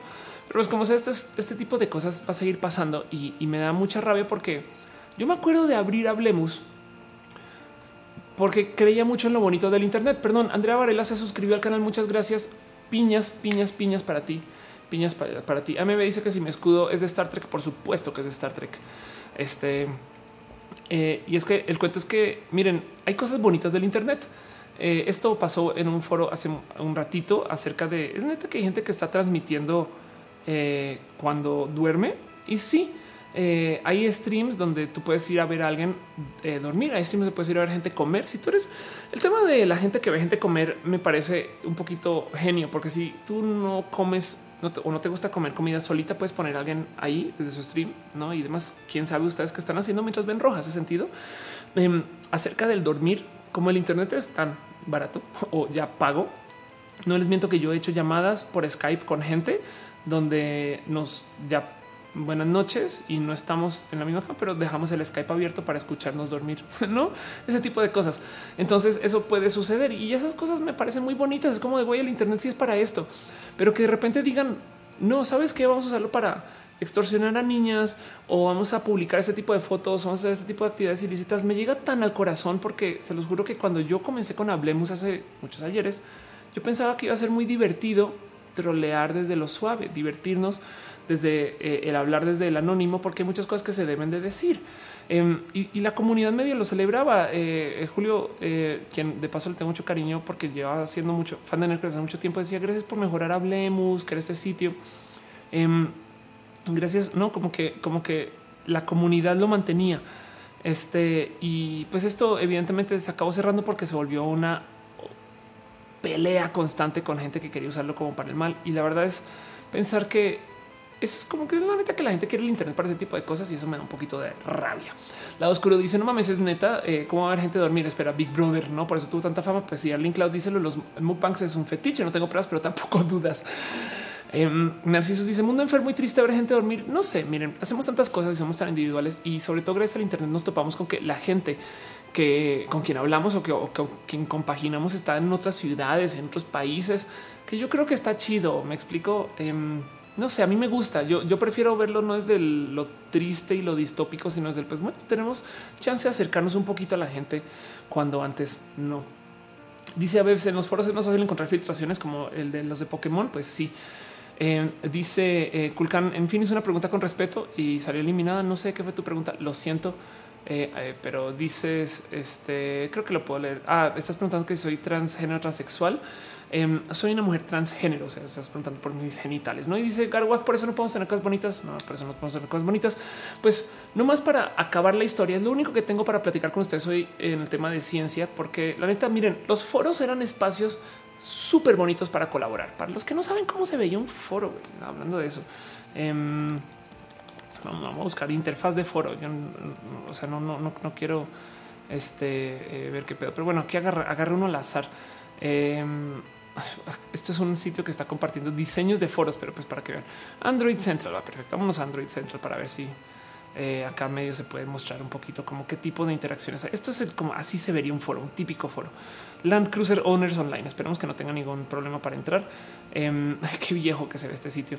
Pero el punto es que em, son espacios donde tú publicas eh, y entonces las últimas publicaciones se filtran, se listan arriba. Eh, luego estoy buscando un foro que sea fácil de navegar. Si tienen uno por ahí en la mano, voy y entro algo que no sea anónimo, por favor, pero pues que pueda navegar como las entradas de los foros. Y luego em, el tema es que eh, este, si es que es cada foro a pedir registro. Em, a medida que se usa el foro, tú tienes como un perfil que va creciendo como en puntos de uso de foro. A diferencia de las redes sociales, va creciendo por responder a unas personas, por responder otros posts, por editar, etc. Existían como subforos o subdirecciones, si quieren verlo así, y se le entregaba a veces llaves a los mismos usuarios para que ellos moderaran los foros.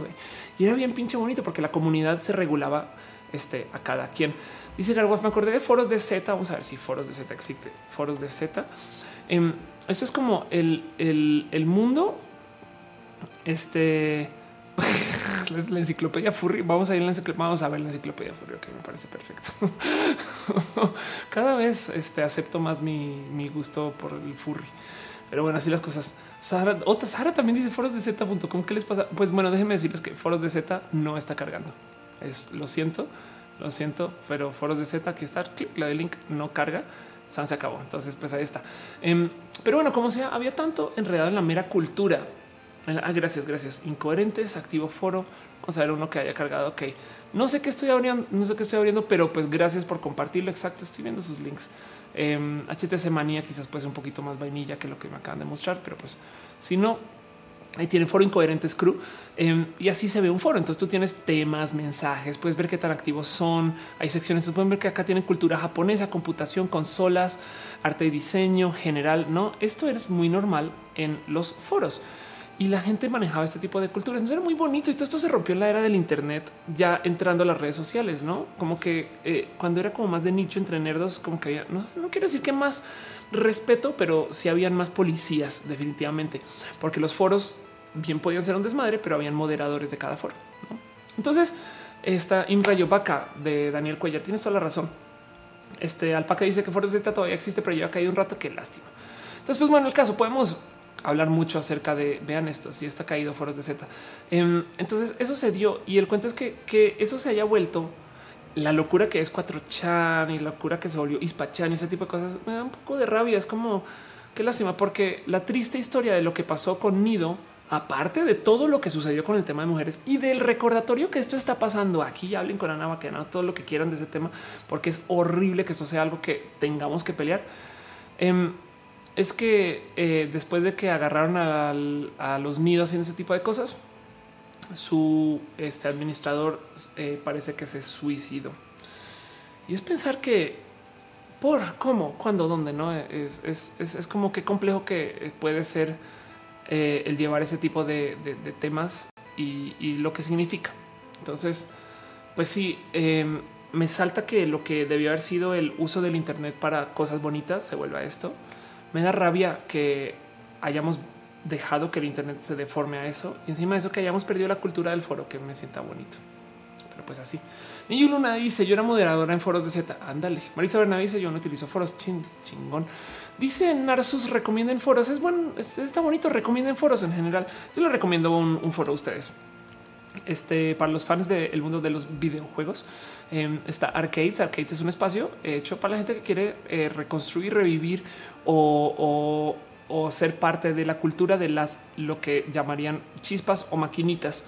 Em, y el cuento es que eh, esto es gente que, miren, si ustedes algún día, en una época querían tener una, un arcade de Daytona en su casa, jugar Street Fighter y demás, em, aquí es justo donde pueden conseguir el cómo, cuándo, a qué precio, cómo recuperar los etc. Esto es un gran esfuerzo y la persona detrás de esto es nada más y nada más que Artemio Urbina, a quien le tengo mucho cariño y mucho amor, eh, porque ha hecho un chingo de cosas, eh, pero pues ese es el tipo de cosas que se discuten acá. Em, vamos a hablar acerca de los ventiladores para enfriar el chasis del monitor. ¿no? Y acá tienen el termógrafo de cómo funciona eh, un arcade. Depende de qué tipo de temperatura esté levantando. Entonces, cuando se trata de nerdadas, pues ahí está. No, pero vean nomás cómo no viene arcades primero. Eh, vean nomás cómo yo por cuántos mensajes ha publicado Artemio desde cuando se registró datos, cómo contactar y luego me acuerdo que siempre dejaron así tener firmas, no como que la cultura del, del, del, arque, del perdón, del siento que está perdida y es una lástima, pero bueno, en fin, eh, dice Monserrat, ¿hay foros vivos? Sí. El Alex dice yo era usuario de los de Atomics, los de Atomics eran foros épicos. Claro, total, tienes toda la razón. José Alejandro Bernardo dice Poggers. Este dice eh, Vipes Michigan, ¿qué onda con los Bitcoin? Pues que ya eh, este, no están en el ojo mediático y Bitcoin es la moneda del tren del mame. Entonces, si hay menos tren del mame, vale menos. Fin. Mental Blue dice incluye kilo de tortillas. Es posible. Debería haber una sección de tortillas en, arcades.mx. Eh, Estefanía Paranoias dice serían como el Reddit. Reddit es una forma de, foros, em, pero yo creo que se perdió algo dentro de la navegación de los foros como software que teníamos. Pero bueno, en fin. En em, Rayo dice: Recuerda esos tiempos de ser firmas. Sí, eh. eh dice: Ahora me hacen el feo diciendo que Facebook es mejor foro. Pues no. César Carretero dice: em, Skyscraper City para los interesados en arquitectura. Qué bonito. Em, y dice Itla Cortázar: Qué irónico. Pasamos de la hipervigilancia a la anarquía total y ya no sabes qué es peor. Sí, yo creo que parte del problema es, miren, eh, Foursquare en particular eh, para los que usaron Foursquare, digamos que temprano, era un espacio donde tú ibas y básicamente registrabas sitios em, donde eh, pasaban cosas, ¿no? Entonces tú hacías check-in. ¿Recuerdan Foursquare? Eh, que ahora, ahora Foursquare es Swarm. Em, y lo que pasa es que estos mendigos usaron los datos de toda la gente que hacía check-in en sus restaurantes y bares y no sé qué lola y luego se volvió una empresa de inteligencia de datos. Está muy cagado porque entonces ahora ellos tienen una API que te permite medio monitorear dónde está la gente, eh, por qué, cuándo, a qué horas entran, a qué horas salen, eh, cómo se han mudado o migrado los locales, quién ha cerrado, quién ha abierto un chingo de cosas. Y eso está muy loco pensar que eso se volvió Foursquare después de mucho tiempo. Pero en su momento, cuando Foursquare era una app que funcionaba dentro del sistema de check-ins, funcionaba re bien porque Foursquare tenía super usuarios. Entonces, super user. Em, si tú usabas Foursquare, no solo podía ser el mayor, el alcalde del lugar, sino que también puede ser, eh, podía ser un super usuario. Entonces el cuento es que Foursquare te daba permiso a moderar la plataforma. Yo fui super usuaria de Foursquare por un buen rato y el cuento es que tú podías entrar y como super usuaria, entonces podías literal borrar, cambiar lugares y tenías poderes diferentes y eras como la policía de Foursquare ¿Por qué no se hace esto en Twitter? Hace sentido tener policías ciudadanos de Twitter, no? Entonces, este güey se está pasando vergas y yo tengo el permiso para eso. Eso se pierde porque las redes sociales no quieren ceder ese poder a alguien. Em, pero imagínense si no sé, güey, si como usuario, ok, damos más palomillas de usuarios verificados, pero a cambio tienes que controlar y censurar a la banda un poquito, güey, ¿saben? No, y no nos ponemos tan piqui con uy, solamente vamos a verificar esos tres gatos al azar, güey. Este no sé, podría funcionar diferente. Y en los foros existía eso. Entonces, pues bueno, eso los era lo que quería compartir con ustedes en la sección de ciencias. Em, no es más, no es más que eso. Eh, y, lo digo, pues justo porque saben, eh, a fin de cuentas, eh, esto no entraba en ningún otro lugar y me da un chingo de rabia que toda esta noticia haya acabado justo con este tema de un suicidio. Em, del otro lado, digo, es muy fácil celebrar el, pues sí, pinche culero las cosas que hizo. Eh, y pues ahí ves, dice en los comentarios en Reddit, todos preguntándonos si en verdad sería Blanca Palomita y si le estamos cagando con un juicial y el flaco hasta tenía Patreon para compartir el porno. No, entonces, pues eso también. Siéntense ustedes donde se quieren sentar con eso, pero pues como sea, dicen que eso puede ser para Black Mirror, como sea, da un chingo de rabia que ese es el uso que se le está dando a la tecnología, no sea en Chile o sea en México. No es, de nuevo eh, este tipo de cosas me dan un chingo de rabia que sea justo lo que esté pasando con nuestro uso del Internet. Y pues así. Al parecer, desde antes de lanzar la recompensa, los sujetos ya contan con la fotografía que sería la misma que Next difundió. Em, dan recompensa a quien proporciona fotografía de Ana sin ropas, pues según especificaron sería un símbolo para nuestro portal tener a tan distinguida persona. Entonces eso me muero, me, llega hasta el corazón. Y pues ahí está. Este em, eh, sinceramente dice que me veo bien. Gracias, Luis. Tú dice: Yo me descubrí contestando preguntas, estar embarazada en Yahoo Respuestas. Ándale. Em, y mm, dice Caro que hablemos de los venados zombies asesinos. Ay, es verdad, se me había olvidado ese tema. Vamos a levantar, voy a leer ese tema nomás porque no sé en qué quedó. A ver, este zombie eh, deer. Vamos a ver qué cago. Se me había olvidado levantar ese tema porque me lo dijeron hace tanto tiempo que tienes toda la razón. Este mm, ahí va. Em, primero que todo, eh, nomás quiero antes de leer esta noticia de la cual no sé absolutamente nada. Esto me lo compartieron también para que mencionara. Fuiste tú, Caro, de paso, alguien dijo, eh, pero resulta que al parecer hay unos venados que eh, se, están volviendo zombies, por así decirlo. Ok. Entonces es una enfermedad, es una enfermedad que hace que tengan ese look y que se vean más o menos así. Entonces, venado, zombie. Eh, qué cagado, vamos a buscarlo así tal cual. Y vamos a buscar acá estos. La enfermedad del ciervo zombie es real y puede contagiar a, personas, ¿no? Estas son las fotos menos zombie que hay, güey. Qué locura. Em, seguro encuentro una cruda en Twitter. Vamos a ver. Vamos a ver.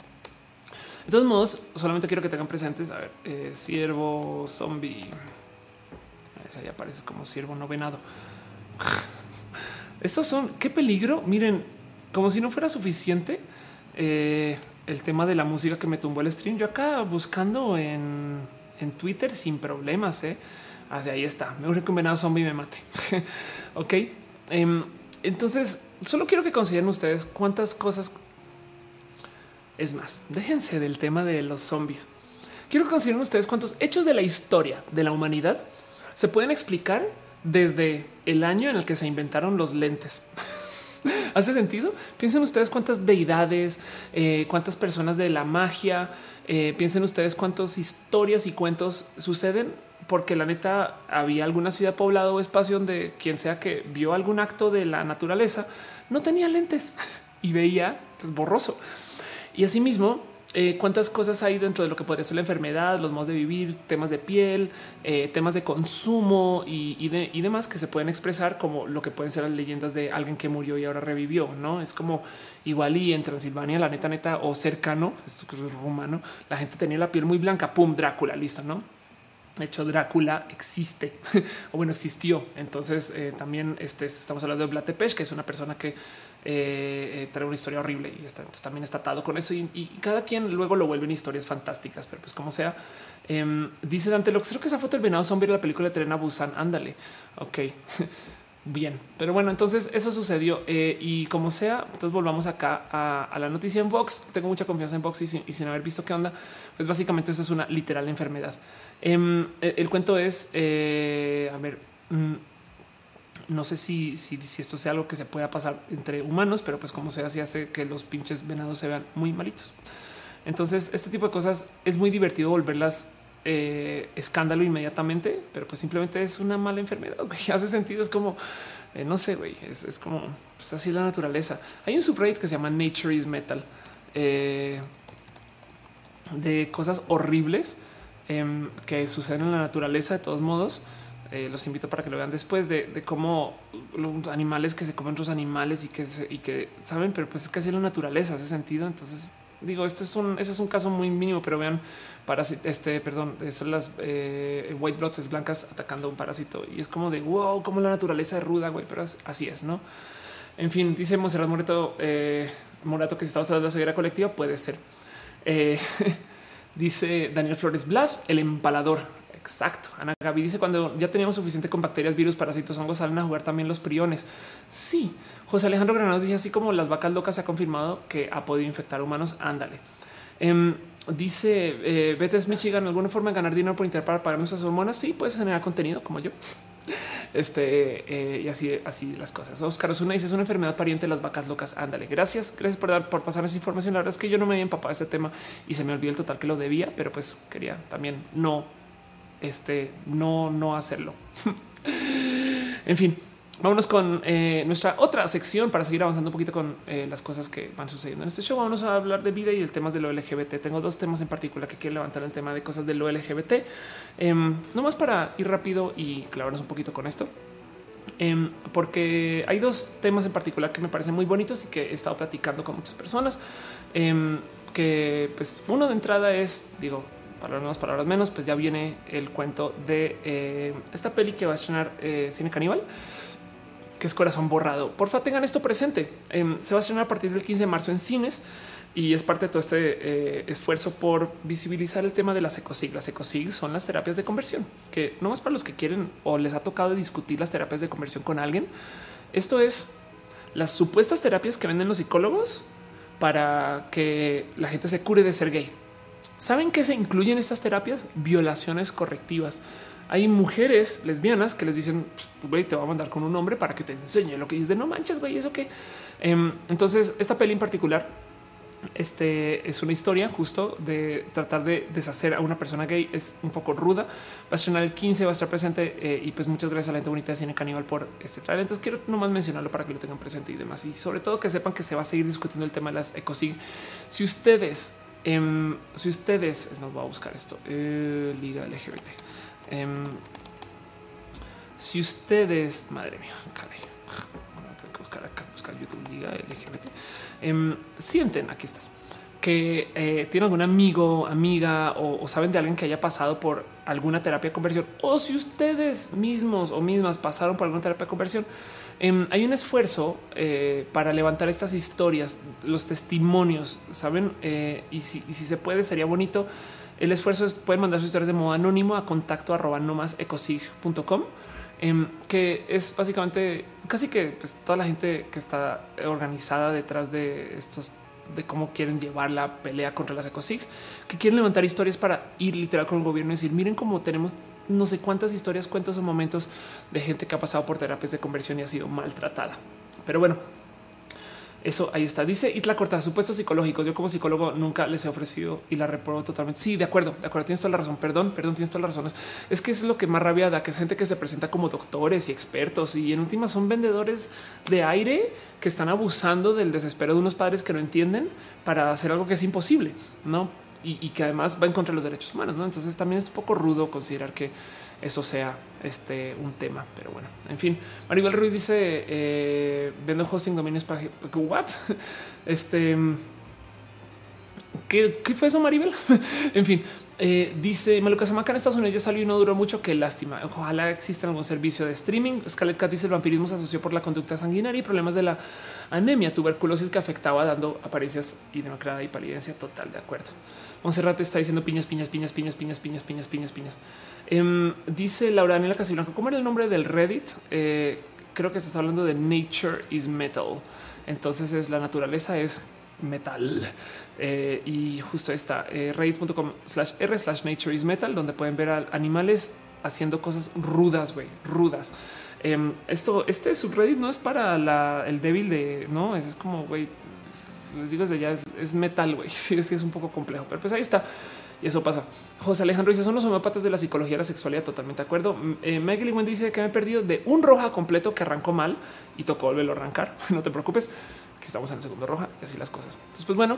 Y el último tema que tengo para ustedes hoy en esta sección de vida y de lo LGBT es vamos a hablar rápido acerca del tema del matrimonio igualitario, porque primero que todo, em, este, este tweet se puso hace nadita eh, de los estados del país donde ya se reconoce el matrimonio igualitario y dice acá justo esperamos que pronto en Sinaloa y Zacatecas, eh, dice Rick. Y yo también diría que ya está en este mapa Nuevo León, que no está incluido ahí coloreado y ojalá eh, se solucione el tema en Yucatán. El cuento es em, en Yucatán en particular hay un chingo de debate y discusión porque hay el camino para que se lleve el matrimonio igualitario, pero están arrastrando este, las patas con eso. Me explico, como que no lo quieren discutir porque no es que esto no sabemos y demás. no, entonces ahí ven, dice Cindy Aparicio en Yucatán. Los diputados siguen retardando la votación para el matrimonio igualitario. Si alguien vive allá o tiene como poner presión y demás, pues sepan que eso está pasando, amenazando con consultas populares y utilizando argumentos falaces como que el 99% está en contra. Em, de hecho, con APRED ya se pronunció este, y pues en últimas es, es, un evidente intento de querer detener lo que yo en mi opinión es inevitable, pero pues da rabia que da rabia que, toque pelearlo desde el no lo queremos hacer y ya. Em, y lo digo porque, por ejemplo, en Nuevo León eh, sucedió, yo creo que de modos muy sorpresivos, que se logró dar el pase para aprobar el matrimonio igualitario. Em, entonces, esto yo creo que es, yo creo que la noticia que más quiero celebrar con ustedes yay, eh, y abrir la invitación de Cinepolis y estas cosas. Dani Vázquez deja un abrazo financiero. Muchas gracias. Muchas gracias, Dani Vázquez, por ser parte de esto.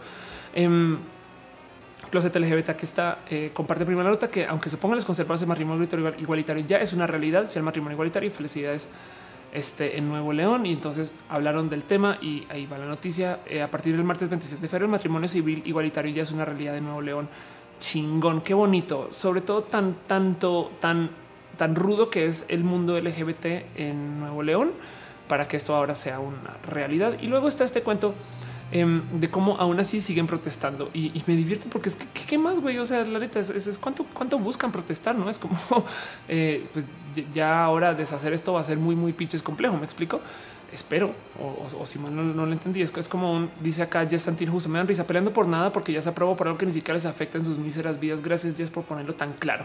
Entonces, eso es lo que tengo en noticias de lo LGBT y, y no más ver, seguir este mapita. Voy a buscar el mapa otra vez, aquí está. Añadamos mentalmente estos estados nuevos, por así decir, o donde está, digamos que cerquita, Em, pero es pensar que es un ahí va. Me explico de entrada. Eh, la gran mayoría de la población está más o menos representada ya. Es una lástima que falten tantos otros estados, pero pues esto así está. Danny Troll dice en el estado de México también se está complicando un poco y por el mismo pinche motivo que Yucatán es un que de repente quizás pronto y qué rabia queda. En fin, Mike Wendy dice no entiendo para qué lo preguntan en público. Es al final pues nosotros beneficiados al estado como tarde o temprano lo harán posible. Pues sí, Luis Maclachis es porque tiene la idea que el matrimonio igualitario y el adoptar se vuelven gays. Yo creo que es lo más complejo de explicarle a alguien del ámbito conservador acerca del matrimonio igualitario, porque insisten que al permitir algo, ahora ellos se vuelven eso. Para mí eso es una admisión de culpa. Ellos dicen es que a ver, si permitimos el matrimonio igualitario, quiere decir que entonces ahora nos van a obligar a ser gay. Y entonces eso, si ellos lo ven así, ubican este cuento de que eh, este león piensa que todos están a su nivel. Ellos son ellos admitiendo un estamos obligándolos a ustedes a ser heterosexuales y no queremos que no la hagan de vuelta, no? Dice Patacoins a las marchas por la familia. Yo personalmente les llamo círculos de pataleo. De acuerdo. Pablo León dice no tiene sentido consultar a personas sobre algo que no tiene que ver con ellos ni les afecta, aunque claro, en su mente ya no ver matrimonios hetero y tonterías así. Sí, de acuerdo. Em, ese mensaje de, de, caballero, si usted no le gusta el matrimonio igualitario, no se case con un hombre, no? Pero bueno, eh, y dice, dale, cara, un par de temas de Suprema Corte, casi que me caigo la jurisprudencia. Y oye, no es mi día para hacer stream, estoy muy, despistada. Annie Troll dice, puede pretenden congelar iniciativa para aprobar tanto los matrimonios igualitarios como la adopción chale. Em, y pues bueno, eso está pasando y es lo último que tengo con ustedes y quiero dejarles a ustedes acá nomás ese dato. Eh, sepan que en Yucatán es tema, eh, sepan que en el Estado de México es tema. como dice Ricardo Baruch, sepan que también en Sinaloa y Zacatecas es tema y esta batalla, lo bonito es que a nivel federal ya está aprobado. Es un tema de que se puede hacer sin tener que pasar por un, porque un juez lo apruebe. Hace sentido. El cuento es si ustedes se quieren casar, pueden, pero tienen que entonces apelar, no tienen que pedirle a un juez que literal vaya y diga si en su estado no está aprobado como lo está desde lo federal. Un juez que vaya y consulte y dice así, ah, sí puede, no em, que implica pagarle a alguien demoras y que aún así el juez todavía se haga idiota y entonces nunca lo apruebe.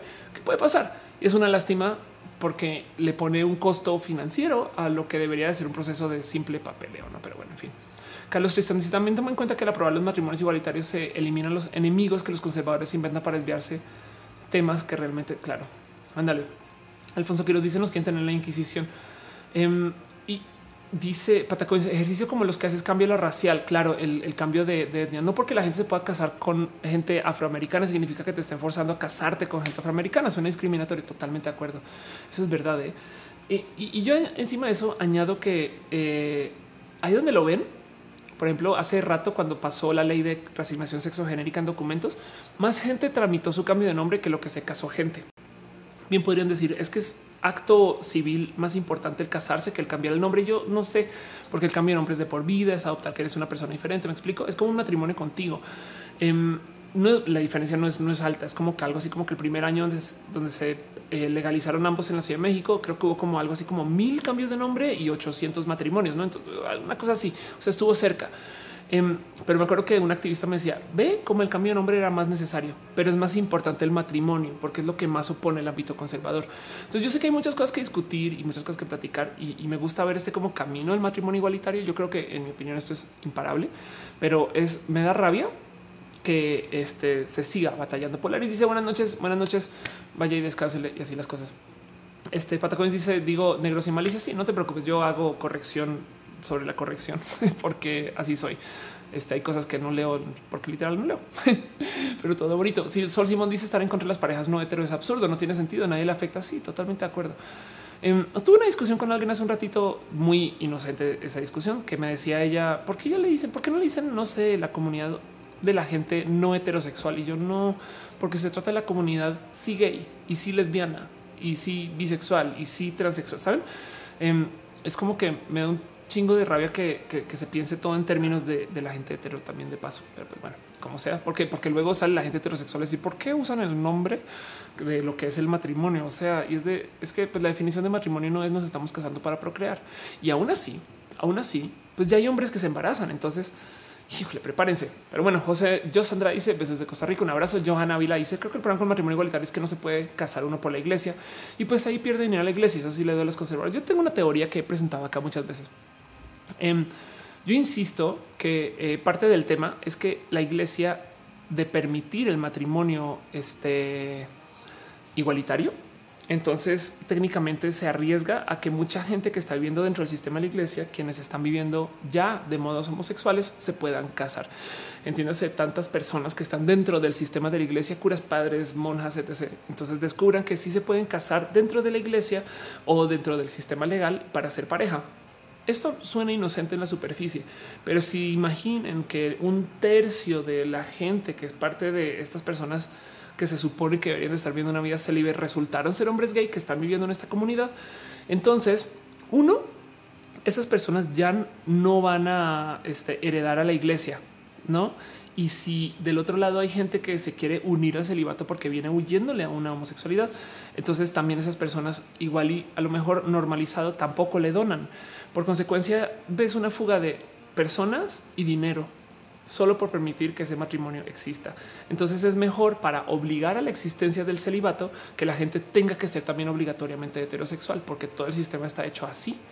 Em, no puedes tener a la gente en soledad. Entonces lo que sí puedes hacer es dividirlos por género, porque técnicamente solo están aquí para procrear. Y entonces yo creo que parte del motivo por el cual la iglesia está en contra es porque se ven amenazados en cuanto a pérdida de dinero. Hay gente que vive cerca o trabaja con gente que está en iglesia y me dice que hay tantito de verdad en eso, pero es una teoría, una loca teoría de Ofelia y pues qué les digo así las cosas, no? En fin, Rubén dice no había visto el gatito. les presento. Se los juro que vive ese gato. ¿eh? Eso es lo que está así de huevón. Pero bueno, en fin, más horizontales, duerme igual que la gata. Así, ¿eh? así las cosas. Eh, Jem dice: ¿Podría saludar a Darem?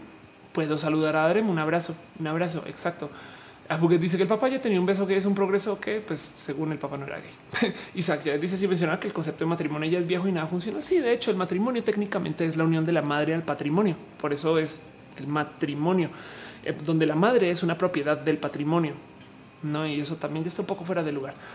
Pero bueno, en fin, este eh, eh, perdón, dice Orgullo Gay. Hola, saludo el orgullo. Dibujante dice Federic Martel escribió un libro donde dice que el 80% de la iglesia es gay y pedófila. Ándale. Ani Candela dice menos mal nos vamos a casar por la iglesia. Ya no podemos, ya no podemos. Les voy a decir algo que es un descubrimiento accidental eh, que me dijo José JJ Mota, em, arroba Mota en Twitter. Me decía ya que cambiaste de nombre y que tus documentos de nacimiento son otra cosa, ya no estás bautizada. Entonces fue como una apóstata por papel o algo así. En fin, pues bueno, en fin, así las cosas. Eso es todo lo que tengo para ustedes hoy, nomás para repasar, porque fue un show muy accidentado. Primero que todo, gracias por acompañarme todo este tiempo. Si ustedes están escuchando, viendo esto desde el recalentado, em, tengo un real desorden de, shows ahora en el canal y es una lástima porque me rabia que pase así, pero del otro lado quería hacer show y volví a comenzar. Comencé, comencé mal y tuve un problema con música por derechos de autor y me tiro el stream YouTube. Así es, porque les mostrar algo. Y entonces, como era lo que le quería, como era lo que les quería mostrar en el show, pues me comí un segmento de show inmenso. Es una lástima porque quería armar una tablet con ustedes, pero pues ni modo. O sea, no, no hubo como colaborar. Como sea, muchas gracias por acompañarme. Ya saben que si no hay accidentes, fallas, errores o problemas, no es stream. Em, y entonces vamos a irnos a nuestra última sección, nomás para cerrar una sección que se llama Pregúntale a Ofelia.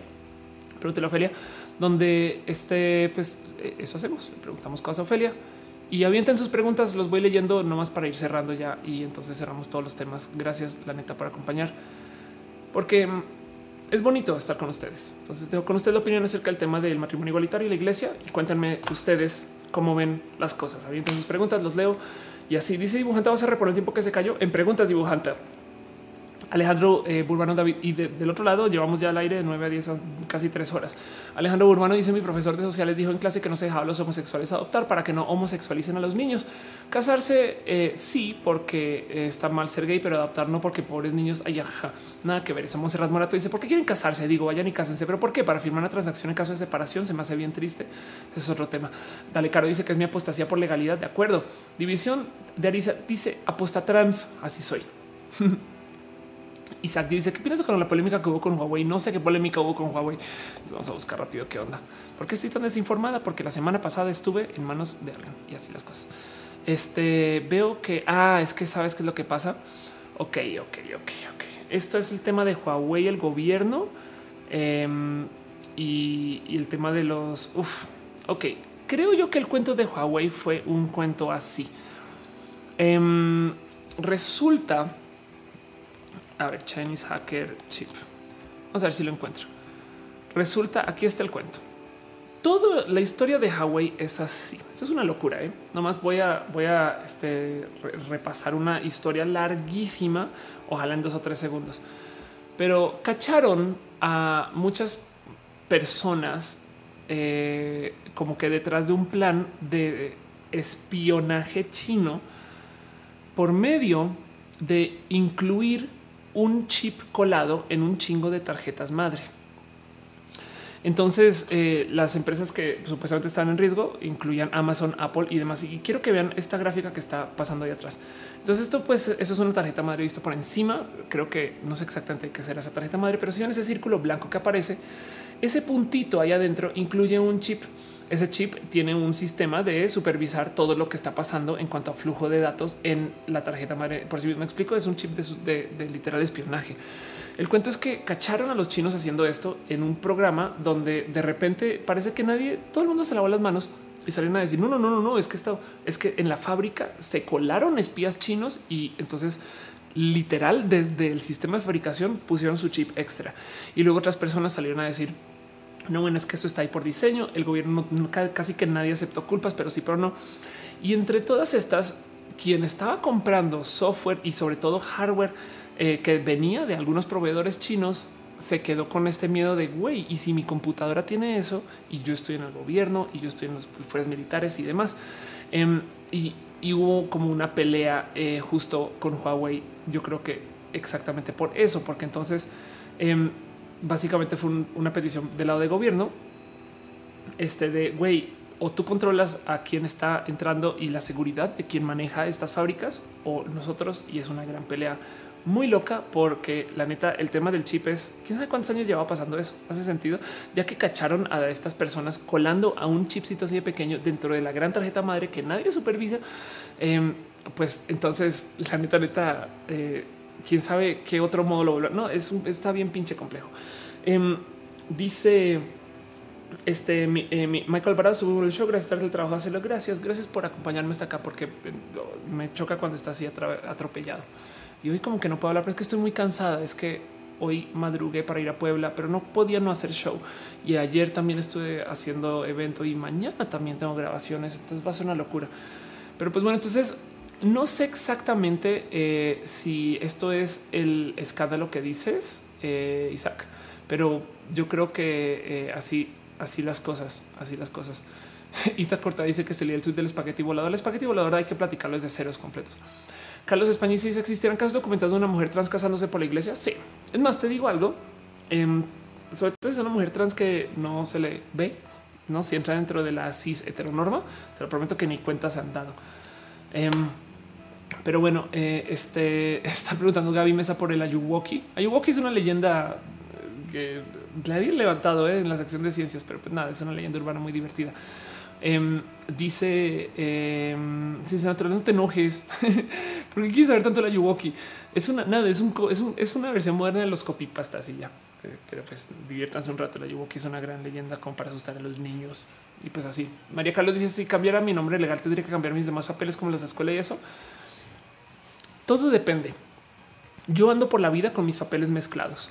Entonces eh, yo a veces le digo a la gente es que este es mi nombre legal y ya. Y aquí está un documento que comprueba que yo cambié el nombre. Me explico, es como que y aquí está mi documento viejo con el documento del cambio y el documento nuevo. El documento del cambio puede ser este algún trámite que compruebe que existe, que existe el cambio, no? O a veces la nueva acta de nacimiento dice esta acta reemplaza la acta anterior por tal y no pasa nada. las personas que la pasan mal son las mujeres trans que le tienen miedo a decir que son trans. Entonces, si tú quieres que nadie en la vida se entere que eres trans, entonces futa, te va a tocar regularizar absolutamente todo para que nunca te pidan un documento que capaz y chance y tiene tu nombre viejo. Y, es tan difícil, es tan, tan, tan difícil eso. Em, yo tenía hoy un tema en particular que quería levantar, pero que igual no lo hice acerca de el borrar tus redes sociales, eh, porque, porque yo cambié mis redes sociales y eso ya fue desmadre de por sí.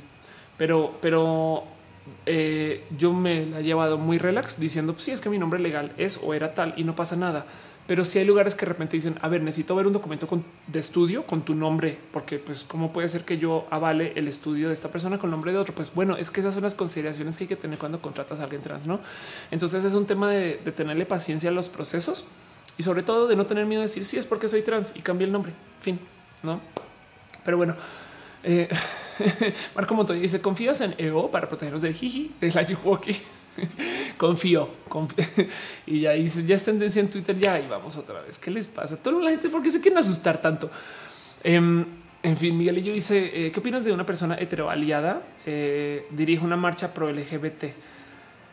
Em, pues bueno, el movimiento de la gente aliada, nada, la gente aliada sigue siendo parte del movimiento. Me explico. El movimiento por la diversidad, por supuesto, que debe tener espacio para la gente heterosexual.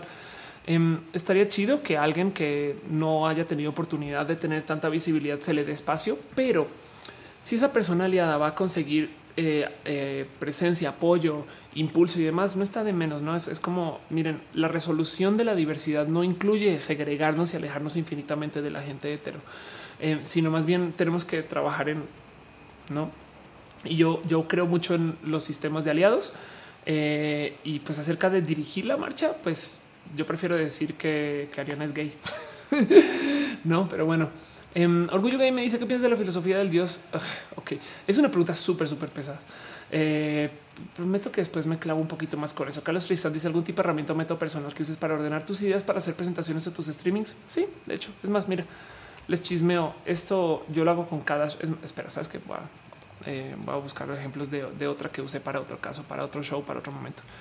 De hecho, eso que preguntas eh, Carlos, es mi salsa secreta de hacer streams. Sí, que la calidad, que el stream, que el chat, eh, sí, que las cámaras, que los micrófonos, que todo eso, sabes, como que, eso está, que el gato, que las plecas, que todo eso es parte de. Pero em, lo que más me enorgullece de mi trabajo como generador de contenido es que eh, tengo una muy buena disciplina de hacer escaletas.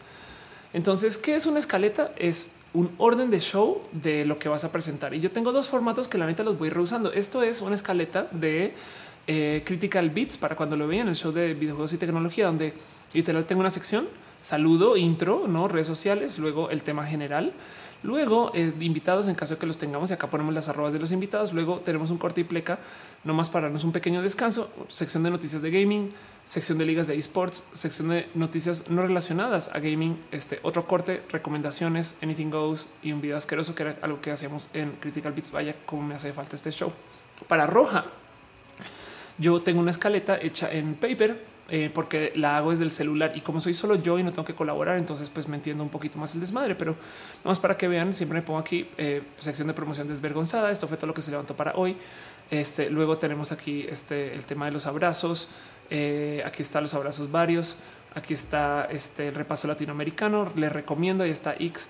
Este hoy hablar de Shibon, pero no dio tiempo. Pero bueno, luego ciencia, vía lo LGBT, pregunté la OFF, anuncios de cierre y acá tengo ideas que voy acumulando a lo largo de la semana que vale la pena algún día levantar. Por ejemplo, creo que para algún roja voy a hablar de la gente trans edad.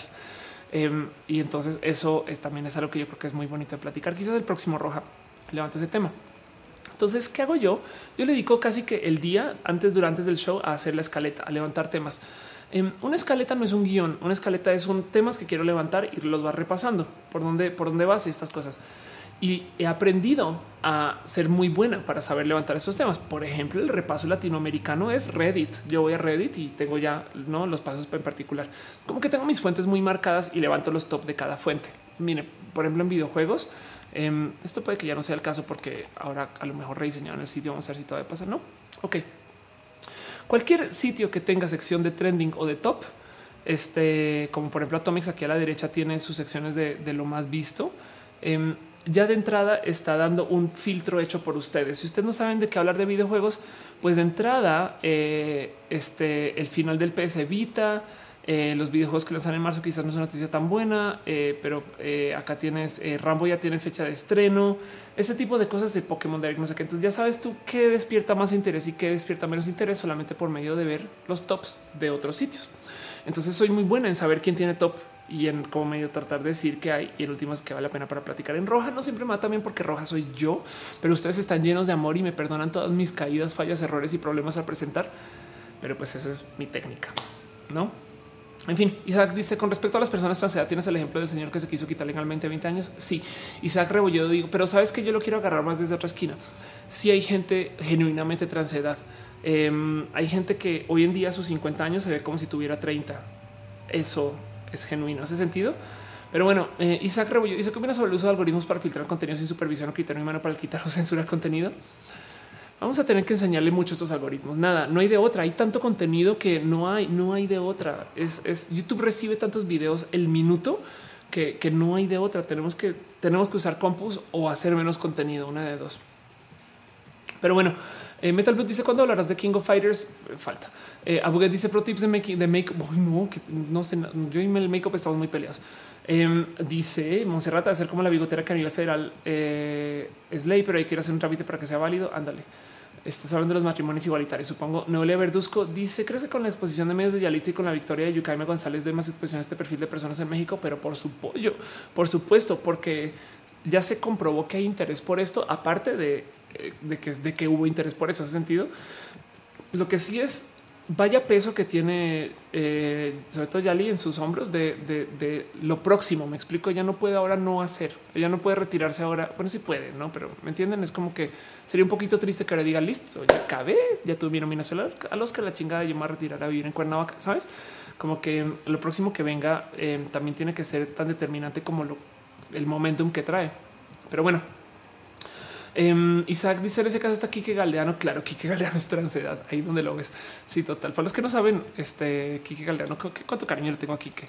Eh, Kike Galdeano este, es Mr. Escándala.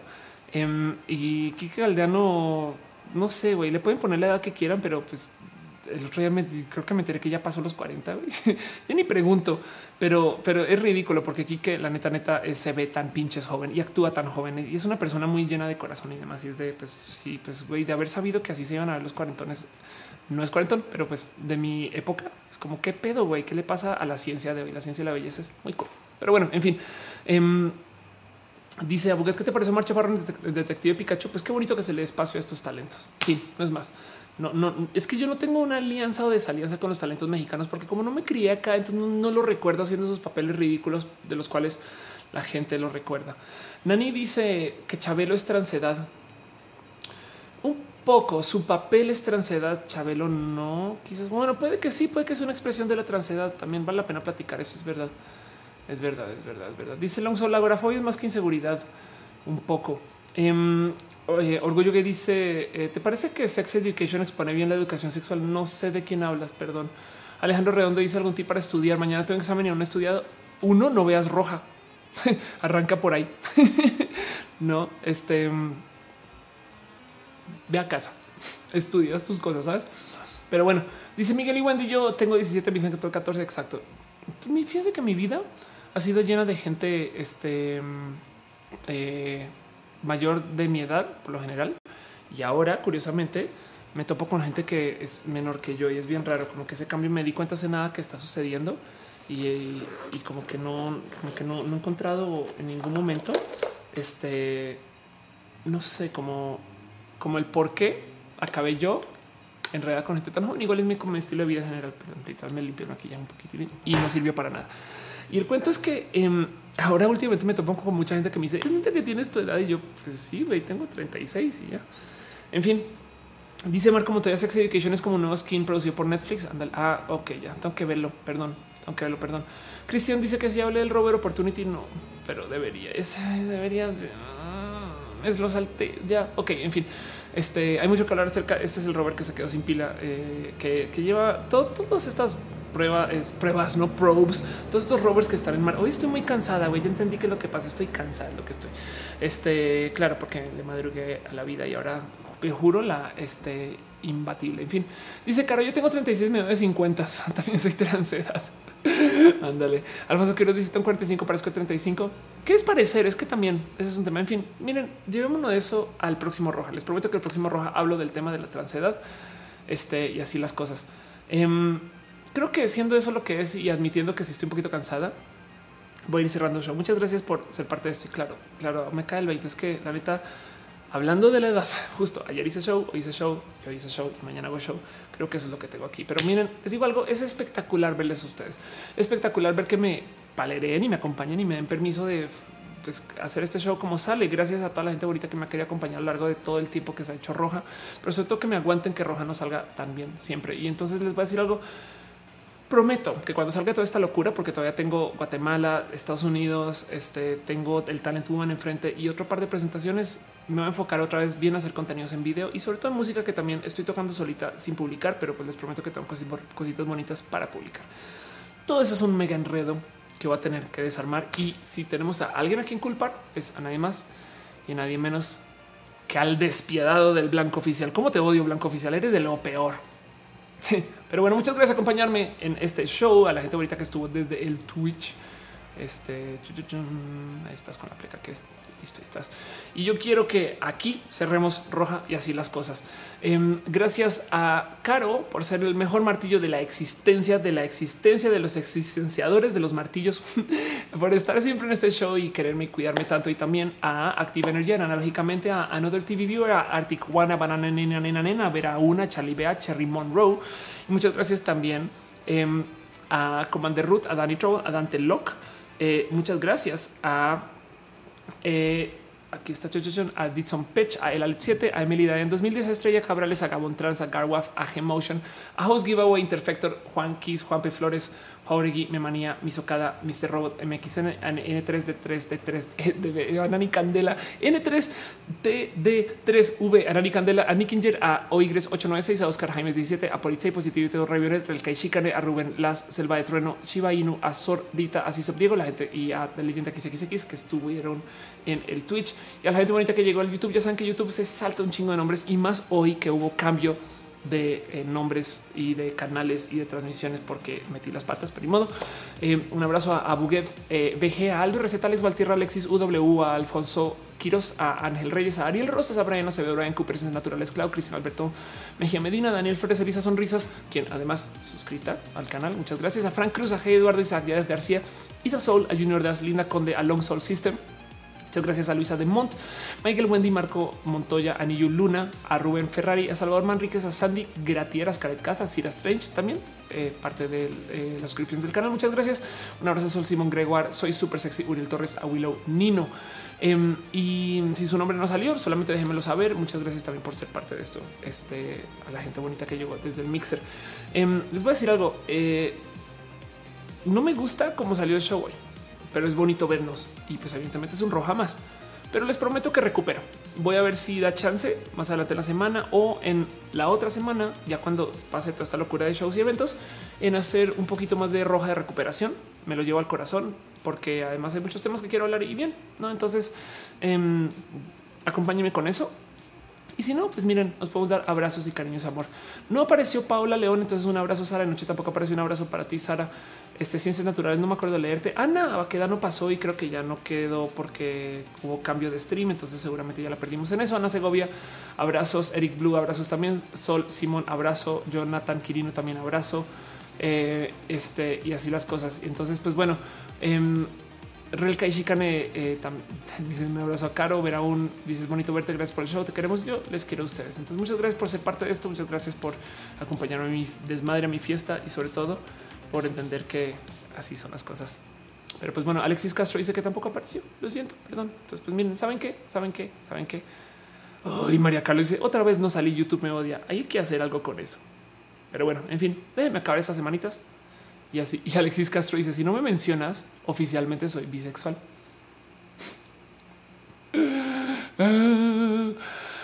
Ay, gente bonita. Los amo. Bye.